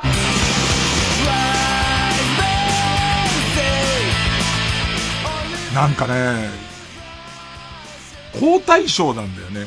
ぶっ飛んでないんだよね。ぶっ飛んでなくて、なるほどっていう感じなのが、有名人キャッチフレーズカルタで、ペンネーム、八百屋食堂夢。さ、サッカー下手だと恥ずかしい名前。本田翼。本田翼その方面から全然いかないけど、そうだよね。本田翼っていう転校生来たら絶対サッカー上手いはずだもんね。えー、ペンネームジャンクマン。さ、寒さは大声でごまかせ。ハリウッドザコシショウ。でもやっぱりね、サミー・デサーネが好きなんだよね。もうどの誇張したモノマネよりも、裸で来といて、サミー・デサーネに勝てるネタ俺はないと思ってんだけど、なんかね、あそこが俺評価されてないのが、いつも、こう、あ、そこなんだけどなと思って。可愛い首のかしげ方をするよね。サミーでさね、つってる時はね。肌寒いでさね、つってる時ね。すごいよね。着ろよっていう。うん。ペンネーム大自然守る。有名人キャッチフレーズカルト。さあ。斎藤由紀のパンティを被ったおじさんと付き合ってた人。斎藤由紀だった。いやー、被りたいか被りたくないかって言われたら被りたいですね。僕は。僕はね。なんでしょうね、斎藤由紀っていう人に漂うエロさみたいなものなんですよね。えーなんか僕はその、本当に若い時のその斎藤由紀から見てますから、被りたいですね。さあ、えー、ペンネームオーシャン。さ、三平の作った飯なんて食えるか？平愛理。そっちなのそっちなの事情的には。えーえーペンネームそろそろ旧姓中山。さ、坂本龍馬大好き。お龍だった。そうですか。えー、武田鉄矢もこれにはさすがに文句ないでしょ、おそらく。ね、自分を差し置いてとは言わないでしょ、おそらく。ねえー、ペンネーム、ソフィーと双子の姉妹。さ、残業ゼロ。ウルトラマン。もう3分しか。もうタイマーになっちゃってますから。ね、残業ゼロですげえどうでもいい、どうでもいい、全くカルタと関係ない話していいでさ、ずるいのはさ、していいって言うじゃん。でもさ、結局さ、いいよっつってんのは俺の脳内の人だから、していいっていうのおかしいよね。で、全員がしていいって言ってんだろうね、俺の脳内ではね。いや、今はカルタなんで、ごめんなさい、カルタともし関係ないんだったら、やめてっていう。あの、その NHK の番組でも最近気、気に入ってて偉そうに言ってんだけど、その一人喋りのラジオのコツはこの脳内の自分と話し合って、話し合ったことを全部言うっていうことだ、みたいなこと言ってんですけど。しちゃダメか。だってもう、カルタと関係ないんだ。わかったわかった。じゃあ、カルタ進める。えー、気になる？気になる？ね。だからこれ誰と話してんだって話なんだよ。これは。脳内も、あのね、一人喋りが上手くなるっていうことは病気です。基本的にはその病気をこう極めていくことが、一人喋りのラジオを上手くなることです。これはあのー山、山崎玲奈ちゃんに言ったんですけど、うんよくわかんないって顔してました。ね、何を言ってるんだお前はっていう顔をしてましたね。えー、ペンネーム、鍋定食。さ、催涙スプレーいらず。柴田理恵。ねえ多分柴田理恵さんの家に、あの、空砲の催涙弾を打ち込んでも泣いてると思いますから、ね。うーん。キーレ君っていう、なんか柴田理恵さんと朝の番組木曜日やってる、キーレアナウンサー東大、元東大野球部のキーレアナウンサーが、と俺の中で、ちょっと流行ってるのが、映画が面白いかどうかは、全米が泣くかよりも柴田理恵が泣くかだっていう話をすげえするんだけど。映画に関しての泣いたわよっていうのは、なんかこう、あの、柴田理恵さんの基準割と正しいっていうか、なんかあの人はただ泣くっていう映画を進めないんで。えー、ペンネーム、桃口山江、さ。さ、さんまのまんま。さんまのまんま。ホイケンタ。あー、そうね。まあ、さんまのまんま作業だからか。ま、まあ、まんまさんまって感じだよね。でもあの人さ、すごい歌うまいよね。なんか歌うまい芸能人みたいなの出てるよね。なんかブレるよね。いいけど、いいけど、ねいいけどね。えー、ペンネームそろそろ旧姓中山。さ、魚の死骸の前で満面笑顔、寿司三昧の社長。あれを魚の死骸って言い出しちゃうとね、あのマグロをね。ペンネームオーシャン氏。ジャイアンツファンになったり、ライオンズファンになったり、マリーンズファンになったり、イーグルスファンになったりする女。押し切り萌え。しょうがないよね。押し切り萌えに関してはね。えー、ペンネーム形状記憶老人。し、人力車顔、シソンヌ。わかるわ。人力車顔っているよね。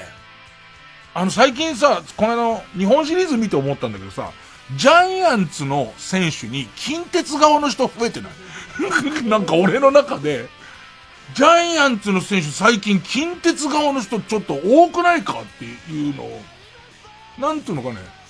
俺もともとアンチ巨人だからさ、ジャイアンツはジャイアンツみたいな顔してんなみんなって思ってたんだけど。誰がっつうんじゃないけど、この人も近鉄っぽい顔してるな。もうねえんだけど。近鉄なんかもうねえんだけど。うん。えー、ペンネームキャンディーウォーホール。し、シンバルケリ太郎、吉川浩司。シンバルケリ太郎さんこと、吉川浩司さんですっていう呼び方。呼び方。悪気もなく。吉川浩司さんが嫌がるなんてミリも思わず、ね、普通に。シンバルケリ太郎さんこと、吉川浩司さんですよろしくお願いしますなんつって。うーん。ペンネーム、ハルーテいいお肉。キャッチフレーズし、ジャッキーちゃん公認。ジャッキーチェン、このパターンね。逆転パターンね。認めますよ、それ。これ俺すごい好きなんですけど。うんこの好きなんですけどっていうハードルを上げた上で、えー、聞いてほしいんですけど。ペンネーム、無回転観覧車。C、C3PO と R2D2。霜降り明星。よくない？結構、なんかさ、霜降り明星の単独ライブのチラシが、別に金、金色の粗品くんと、あの、何、青とブルーと、まあ、シルバーもしかして白の柄の、えっ、ー、と、聖夜くん。全然浮かぶもんね。えー、ペンネームカーブ投げたいし、ジョーカー、ジョーカーバットマンのね、ジョーカーになる前、ティモンディ高岸って考えるともう怖い。もう怖えよ、そしたら。高岸くんなんでなっちゃったんだよ、あんなに。やればできるっつってた人がだよ。最終的には笑顔で人をこう続けるようになるの。でも服とかそうだもんね。うわー、ティモンディの高岸くん顔白く塗ってね、あの唇口角すげえグッと上げて、やればできるのやるが、殺るっていう、殺すっていう字のやればできるになる感じ。怖いわー。えー、ペンネーム、パサパサ赤身肉しゃぶしゃぶのすけさん。し、熟女マニア界のロリ顔巨乳、宮崎よしこ。すごい。本人に、本人には言えませんけど。そうだよ、熟女マニア界のロリ顔巨乳。そうだよね。どっちかっていうと誰とか、なんかこう、さつきみどりさんとかは、どっちかっていうと、熟女マニア界の正統派な感じがするけど、宮崎よしこさん、ロリ顔巨乳だね。ペンネームエレファントジョン。ペンネームごめん、腐れシャンソン、南町。俺がメモしたやつにし、ジェネリックザキヤマ、インディアンス田淵。で、俺は、エレファントジョンってあの辞めたエレファントジョンのメガネの子が、割とそうだったよね。あの、えー、っと、なんつったっけな、あいつ。森、森枝くんつったっけ？森枝くんが、なんかジェネリックザキヤマな感じっていうか、ザキヤマが好きすぎて、ザキヤマの感じになる。下手すりゃザキヤマより丁寧なザキヤマになってる感じで、確かにインディアンスの田淵くんもそんな感じがするわね。えー、ペンネーム、鴨志田四郎し、地声で話す時間が増えてきてるけど、まだ我慢した方がいいんじゃね？フワちゃん。アドバイスじゃねえか、だから。フワちゃん、実はの方、ちょっと揺れは、揺れ始めてるよね。最近早いよね。あの、実はみたいな。で、イグジットあたりも直後から、なんかその、パーティーピーポーっぽいけど実は真面目みたいな、なんかもう最初のキャラクターが、表のキャラクターが浸透してない時からもうちょっと裏のキャラクターを言い出す感じがすげえ早くて。多分なんか、フワちゃんもそろそろなんか実はこう、すごく知的な一面を持ってたりとか、一人で泣く夜もあるんです話あたりを、指原里のあたりが暴露する形で、え、えっと、それを何？えー、キャッチボールの始まる予感っていう。えー、ペンネームベニヤウンコ、し、ジジイの立ち仕事。カーネル・サンダース。さっき話そうとしたやつ何なんだよ。さっきそのカルタと関係ないけどって話そうとしたやつ、何なんだよもういいよ、ハードル上がっちゃってるから。えー、ペンネームガハー、ガハーさん。名前からっていうパターンもあんだろうけどね。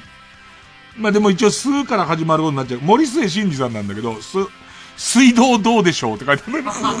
ちょっとうまいよね。水道どうでしょう森末慎二。ペンネームズラメンテ。これうまいわ。す、スマホで脅しただけなのに、木下ゆきな。めちゃめちゃうまいよね。えー、ご、ごちんこちゃん、す、水素水ちょっと飲んでた。陣内智則。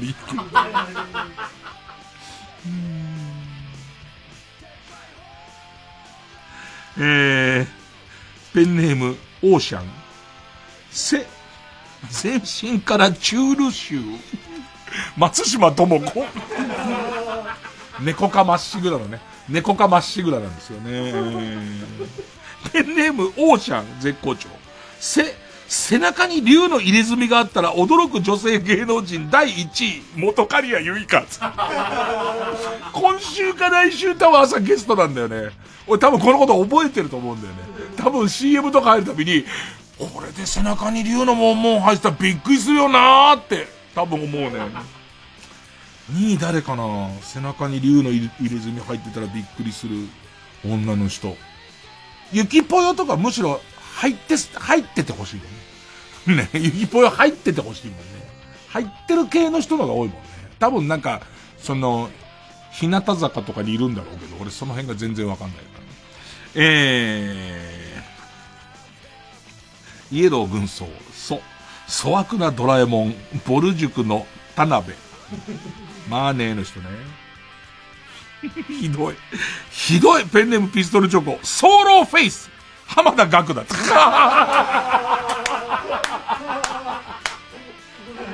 いいね。いいよね、浜田岳くん。ね、ソーローフェイスいいね。えー、ペンネームベニヤうんこ。ゾーリスチーマー。豊臣秀吉。あ、なんか、歴史上の人物にこういうのつけんのいいよ。あ、でもついてんのか。肥後の虎みたいなのついてんだよ。なんかね。俺はまあ、貝の虎。貝の虎。武田信玄みたいなのついてんの。貝の虎、武田信玄、ゾーリスチーマー、豊臣秀吉っていう、それついてんだよね。ペンネーム、すっ転んだら夕焼け。そ、草食動物の中で一番頭がいい。岡本信人。言語を話すからね。もう言語を話すから。ラスト。届いたばっかり。ペンネーム力とアンナ。そう。続、許す力、執筆開始。金子めぐみ。なんかね、大変だね。もう大変だね以上のことは何にもないけど、なんか大変だね。ちゃんとさ、許す力売れ切ってから行けよって話だよね。今も告知してる最中に、めんどくさいね、ああいうのね。多分めんどくさいだろうね。まあでも、彼女は被害者だからね。彼女は被害者だから、なんか変な膨らまし方しちゃいけねえなっていう感じか。さあ、えー、ということで、有名人キャッチフレーズカルタに続いてはこちら。焦点の没お題カルタ。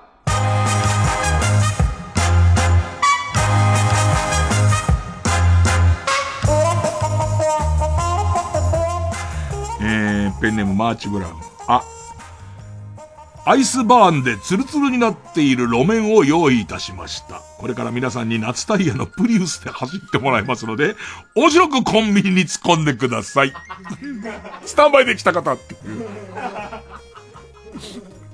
なんかね、いろんな師匠たちがヘルメットきちんと被って、でいて、4点式のベルトをガッチリガチってやって、それでいて、えーっと、運転のところには、あのー、スタントマン事務所の人たちにいてもらって派手に入ってほしいよね。ガチャンつって。ペンネーム、ハルーテイいいお肉。商店の没大大カルタ。あ、アンブレラ社から手に入れた T ウイルスを皆さんが意識を失っている間に注入しましたので、今年の流行語、3密を使ってゾンビになる前に面白いあいうえお作文を完成させて、早くワクチンをゲットしてください。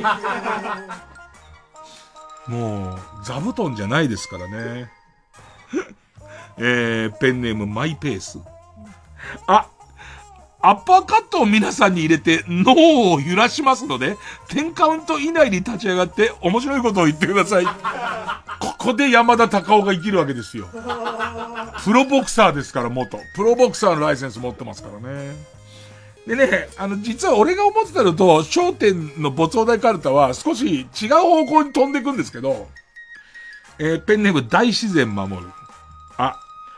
あ、アンミカさんのお面、皆さん被っていただきましたか？はい、ではこれから私がワイドショーの司会者になって、アンミカさんは、この件どう思いますか？と聞きますので、そこの浅い正義を振りかざした意見を涙ながらに語ってください。それでは、気候さかった。ちょっと、思ったのと違う方向行ってるでしょ、これ。ね。えー、えー、えー続いて。ペンネーム、卵生食ナポリタン。あ、R 指定さんが今から皆さんをフリースタイルでディスりますので、うまくビートに乗ってダジャレを返してください。まあね、まあダジャレですからね、基本的にはね。基本的にいっぱい次々と、次々とダジャレを言うっていうことですからね。え、えーペンネームじゃがやまりこ。あ、朝日奈央はどうしてあんなに頑張ってるの？と私が聞きますので。聞くパターンね。朝日奈央はどうしてあんなに頑張ってるの？と聞きますので、皆さんなんかおっしゃってください。そしたら私が、YouTube の再生回数は少ないですね。と聞きますので、またなんかおっしゃってください。キャッチボールパターン、キャッチボールパターンありますよね。うーん。えー、ペンネーム、えー、カエルボイル。あ、安西博子、41歳。安西博子、41歳。この言葉を使って、今のギャル文化を憐れむ文章を作ってください。はい、できた方。ペンネーム、ぐどんなぐどん、い。いつもツイッターで有名人に噛みついたり、ネットニュースに一言物申しているツイッターアカウントになりきってください。私が前澤社長になりきって、今日の現金当選者は、私を一番気持ちよく褒めてくれた人ですというので、皆さんは普段のツイートとは人が変わったようにこび、こびへつらうリプライをおっしゃってください。だちょっと曲がってきてんだよ。焦点曲がってきてんだよ、ここで。ペンネーム BJ サトル。い、衣装代にレッスン代、ステージ費用も自腹だけど、売り上げはほとんど運営に巻き上げられる地下アイドルに、やりがい搾取について教えてあげる標語を考えてください。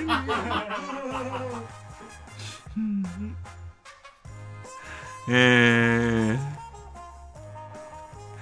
ペンネーム、ウォッス10番。い、今からスナイパーが三平さんの眉間を撃ち抜きますので、三平さん以外の方は、三平さんが読みそうなユニークな時世の句を考えてください。えー、ペンネームソフィーと双子の姉妹。かなり焦点、まあ、ボツになってますから、それボツになる両親があったんでしょうね。焦点そういうんじゃないかなっていう。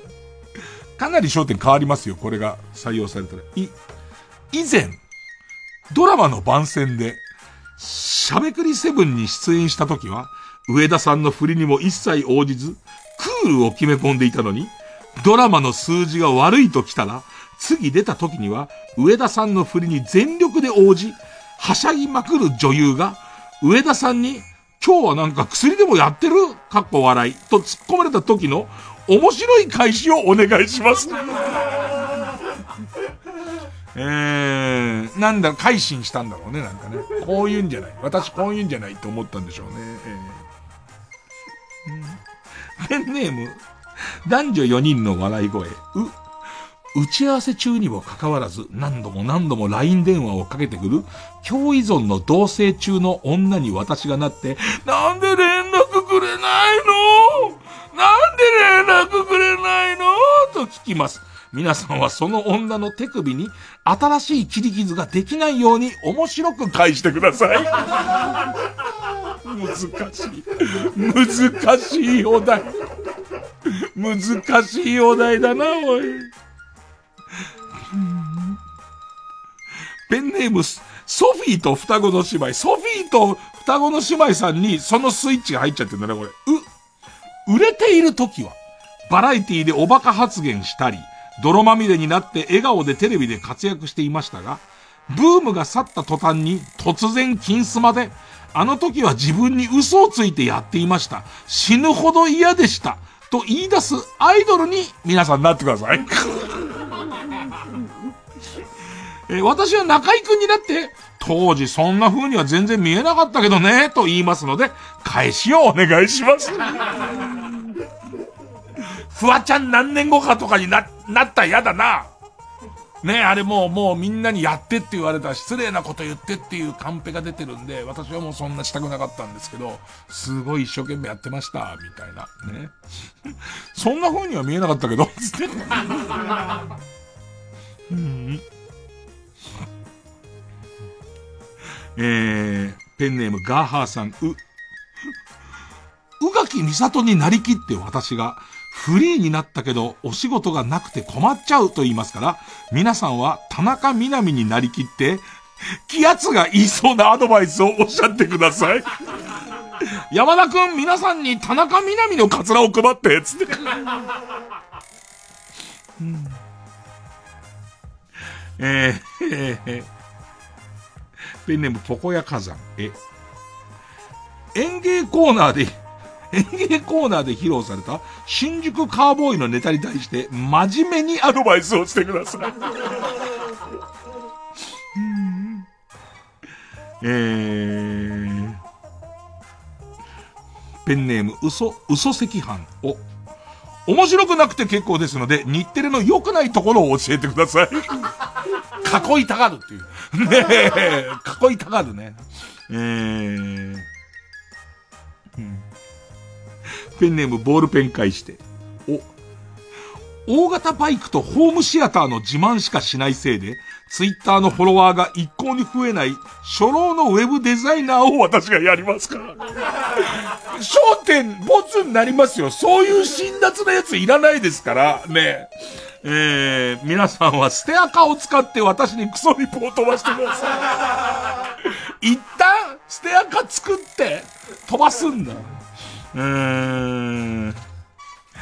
えー、ラストですかね。えー、ペンネーム BJ サトル。お、おたさの姫の取り巻きどもに、どんなに尽くしても、姫とは付き合わない、付き合えないし、そもそも姫は普通にイケメンとよろしくやっているという現実を、五七五で 五七五で気づかせてあげてください。やってほしいな、メンバー全員にね。さあ、ということで、今日はちょっと両方良かったですね。相当良かったですね。えー、リスナー投票で勝ち残るカルタを決めます。勝ったと思う方のカルタが、有名人キャッチフレーズカルタなら、メールの件名に漢字で有名人、有名人。焦点の没お題カルタならメールの件名に漢字で焦点、焦点と書いてください。そしてメールの本文に住所、氏名、年齢、電話番号を書いて、これからかかる曲の間に送ってください。投票は1人1回で、抽選で3名様に、えー、バカ力カードをプレゼントいたします。えー、メールアドレス、baka.tbs.co.jp、baka.tbs.co.jp です。音楽曲、ミスターチルドレンでドキュメンタリーフィルム。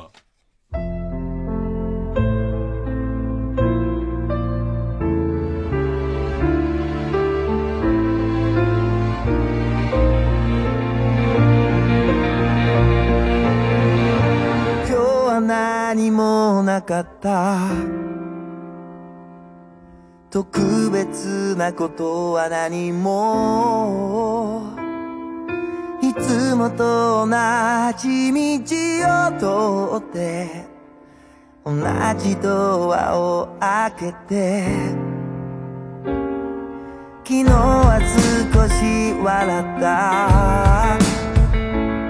その後で寂しくなった。君の笑顔にあといくつ会えんだろう。そんなことと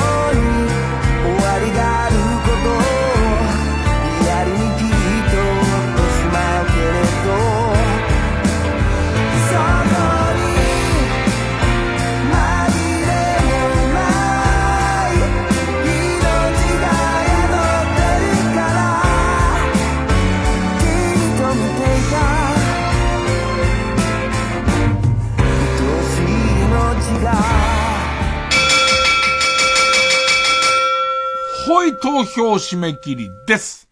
えー、結果発表です。えー、有名人キャッチフレーズカルタ462票。商店の没お題カルタ497票。勝ったのは商店の没お題カルタえー、勝った商店の没お題カルタは家業へ曲がりながらね、予想外の方向にフックしながらね、えー、家業に。で、負けた有名人キャッチフレーズカルタは予選ブロックに戻って引き続き作業の募集になります。さあ、えー、来週のチャレンジャーはこちら。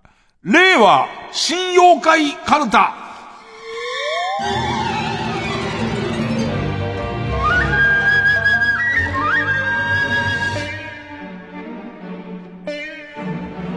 まあね、令和の時代にフィットした新しい妖怪を生み出そうというテーマのカルタです。デビュー戦ですね。えーと、デビュー前に送ってくださってる例題ですが、えー、ラジオネーム村上敦あ、青汁やグルコサミンなどあらゆる健康食品を飲んでいるのに風邪はひくわ膝は痛めてしまうとなる場合、取り付いている個人差ババ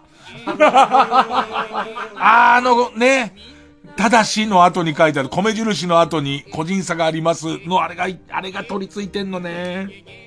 えー、ペンネーム。え、ベニーモ、い、1枚、2枚、3枚、4枚。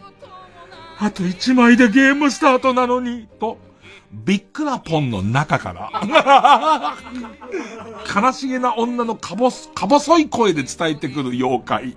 令和お菊さん。くら寿司にいるね。えー、あとね、各方針になりそうなのは、ピースドアさん。あ、あまり悪いとは思っていないが、揉め事は嫌いなのですぐに謝ってくる妖怪。一旦ごめんっていう。このなんか元々の、それ、これさ、書き方が難しいじゃん、妖怪ってさ、なんか入道ってつけようか、じじいってつけようかになっちゃうから、元々いるやつを、まあ、今の言い方だとこういう言い方になるかな。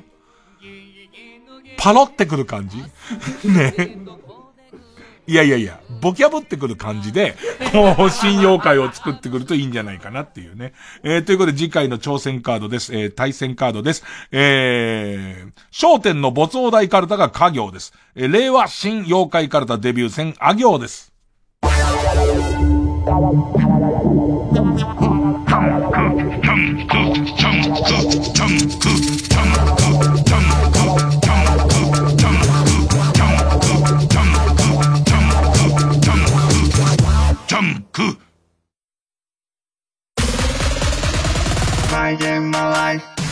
ライムスター歌丸です。木曜夜9時から放送しているプレイステーションプレゼンツマイゲームマイライフ。この番組はゲームをこよなく愛するゲストとその思い出や人生の影響などを楽しく語り合うゲームトークバラエティ聞けばコントローラーが握りたくなる。マイゲームマイライフは毎週木曜夜9時から。三浦淳と申します。伊藤聖光です。この度東京国立博物館のアジアの名品珍品だけを集めた建物東洋館だけにフォーカスした音声ガイドができました。その名も三浦淳。伊藤聖光が行く東博東洋館見聞録。このプログラムはスマートフォンアプリ耳タブで聞くことができます。聞いてね。はい。毎週金曜夜12時からのマイナビラフターナイトでは今注目の若手芸人を紹介していますユウザトウイチ見て泣きます。すごい大人。空っぽだよ。入れてこい。マイナビラフターナイトは毎週金曜夜12時から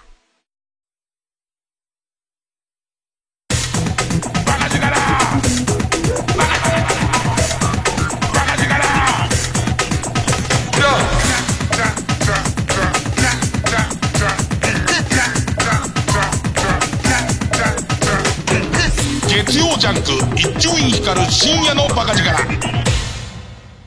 あの歌こう聞こえたらもうおしまいコーナー。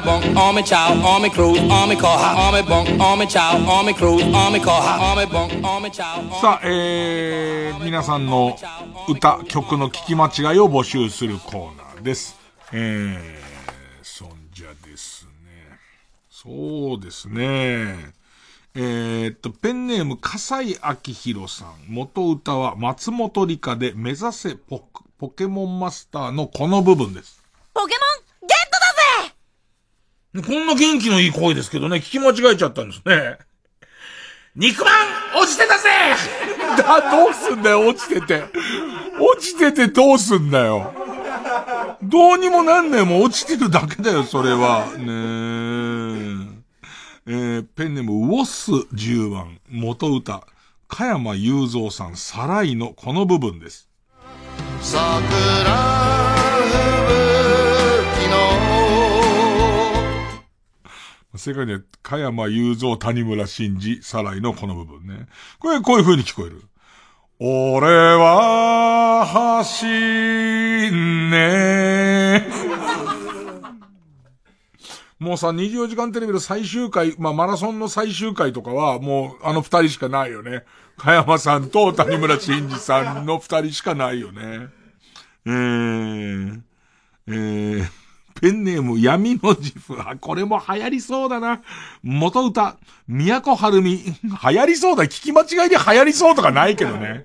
えー、元歌、都春美、岡千秋。何は恋しぐれのこの部分。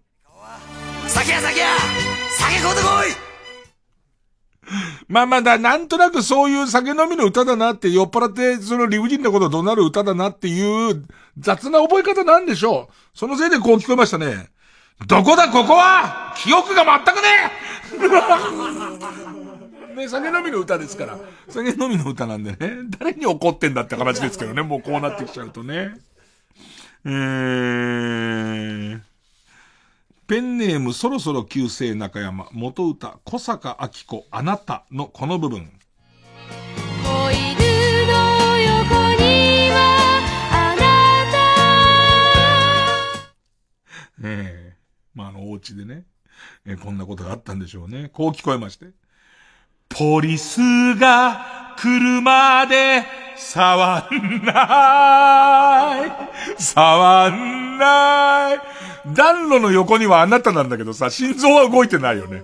ね、暖炉の横にあなたがいいんだけど、これはポリスが来るまで触んない方がいいなっていうことですよね。ええ、子犬も動かないんですよ。ねえ。だもしかしたら暖炉で不完全燃焼が長い時間起こってた可能性はあるんですよね。とにかくポリスが来るまで触んないことですね。えー、ペンネーム、ゲに優しげなダンゴムシさん。初めての名前だな。ゲに優しげなダンゴムシさん。えー元歌、人間っていいなのこの部分。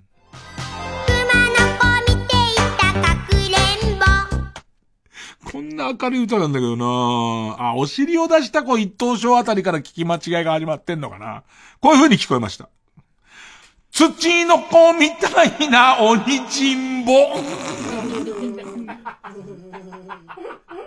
何ですかねこの、えっと、狩り、狩りと胴回りが同じ感じのタイプのやつなんでしょうね。ええええこの後お尻を出した子一等賞で、一等賞で何されんだって話ですよね。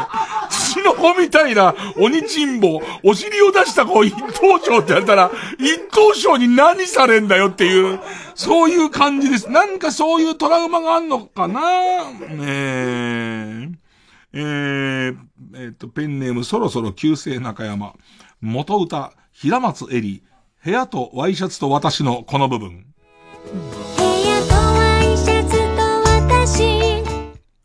もうここを間違えることはもうないんですけどね、久々にですね、これこういう風に聞こえた。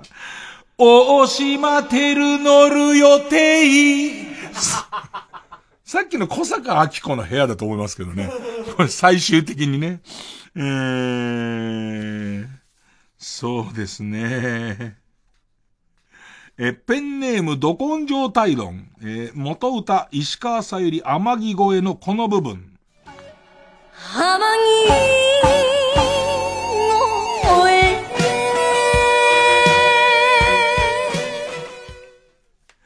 ああ、これ、あの、金田智子さんに歌ってほしいな。えーこう聞こえました。アニメ声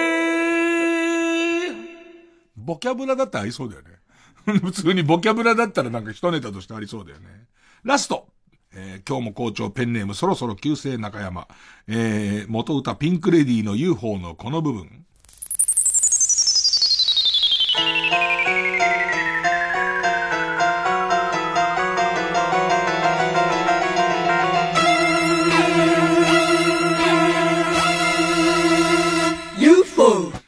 ね、これ、これがね、これがこういう風に聞こえました。スピスピスピスピスピスピピピピリリリビリリリリリで、幻聴あの、スピスピのとこだろうね。あんな音してないんだよ。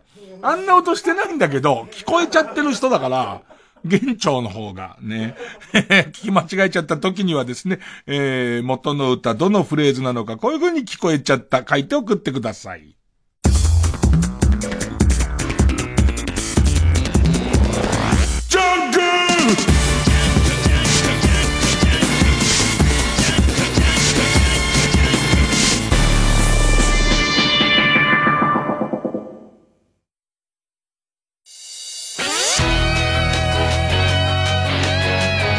ここでブザーのブザービーターをお聴きください。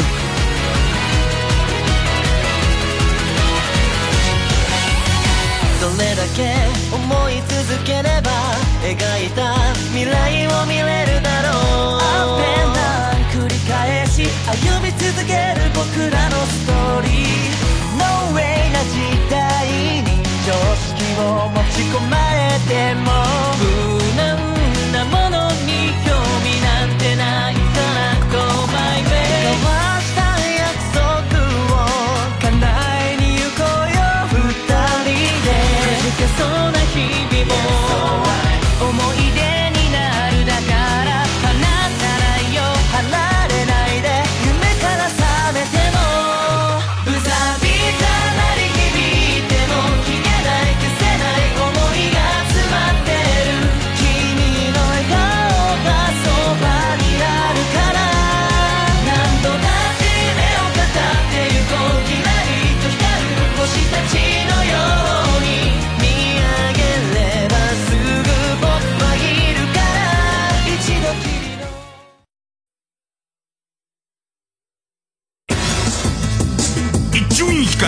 深夜のバカ力。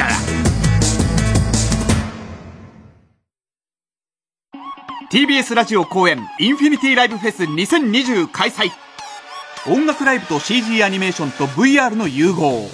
会場の大型モニターに視聴者がアバターとして映し出されることでアーティストと視聴者が互いに存在を確かめ合える新しい配信ライブです。20組の豪華アーティストが出演。それぞれのアーティストによって変化するステージをお楽しみに。12月12日土曜13日日曜の2日間開催。専用の VR ゴーグルをつければあなたのいる場所がライブ会場に。チケットは各1日券が税込5000円。2日投資券は税込8000円です。購入はお手持ちのスマホから。離れていてもアーティストとオーディエンスがつながる今まで見たことがない新感覚ライブエンターテインメントをぜひご体感ください。詳しくは TBS ラジオのホームページイベント情報をご覧ください。TBS ラジオジャンク。この時間は小学館中外製薬マルハニチロ伊藤園ホテルズ総合人材サービス新生梱包。他各社の提供でお送りしました。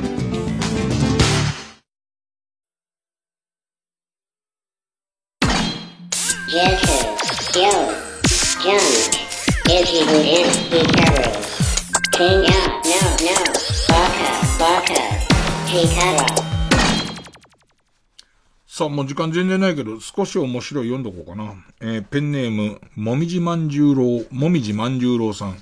ゴールデンウィークが映画会社のキャンペーンから始まった、まあ、過去諸説あり、との理由で、かたくなに大型連休、大型連休と言っている NHK が、NHK が先日の11月26日をいい風呂の日と紹介していました。しかしこれも日本浴用剤工業会というところが入浴剤の普及を目的に制定したらしいのですが。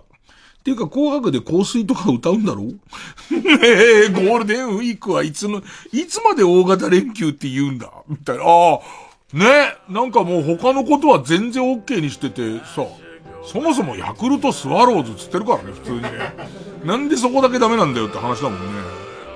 えー、ペンネームテロンテロンのテロンさん、少し面白い。えーポロスポーツのポロの競技人口が、日本の競技人口3人。へえで、ポロチーム4人編成らしい。なんか多分ね、香港とかでやってんの。日本人選手。要するに日本の選手はもうそっち行くしかないみたいな。何こんな終わり方？で、何だったの？さっきのカルタの途中にしようとした話は。まあ、そんなに、そんなに面白くない話です。アートアクアリウム美術館が日本橋に誕生累計来場者1000万人を超え夏の風物詩として愛されてきたアートアクアリウムがアートアクアリウム美術館としてオープン。年間を通じて楽しめ美しい金魚の生命を五感で楽しめる演出を施し来るたびに新しい発見をお届けします。生命の宿る美術館をコンセプトに3万を超える金魚の織りなす美しさ神秘的な世界をぜひご体感ください。詳しくはアートアクアリウム公式サイトをご覧ください。905TBS ラジオ。総合住宅展示場 TBS ハウジングであなたも夢を形にしませんか？3時です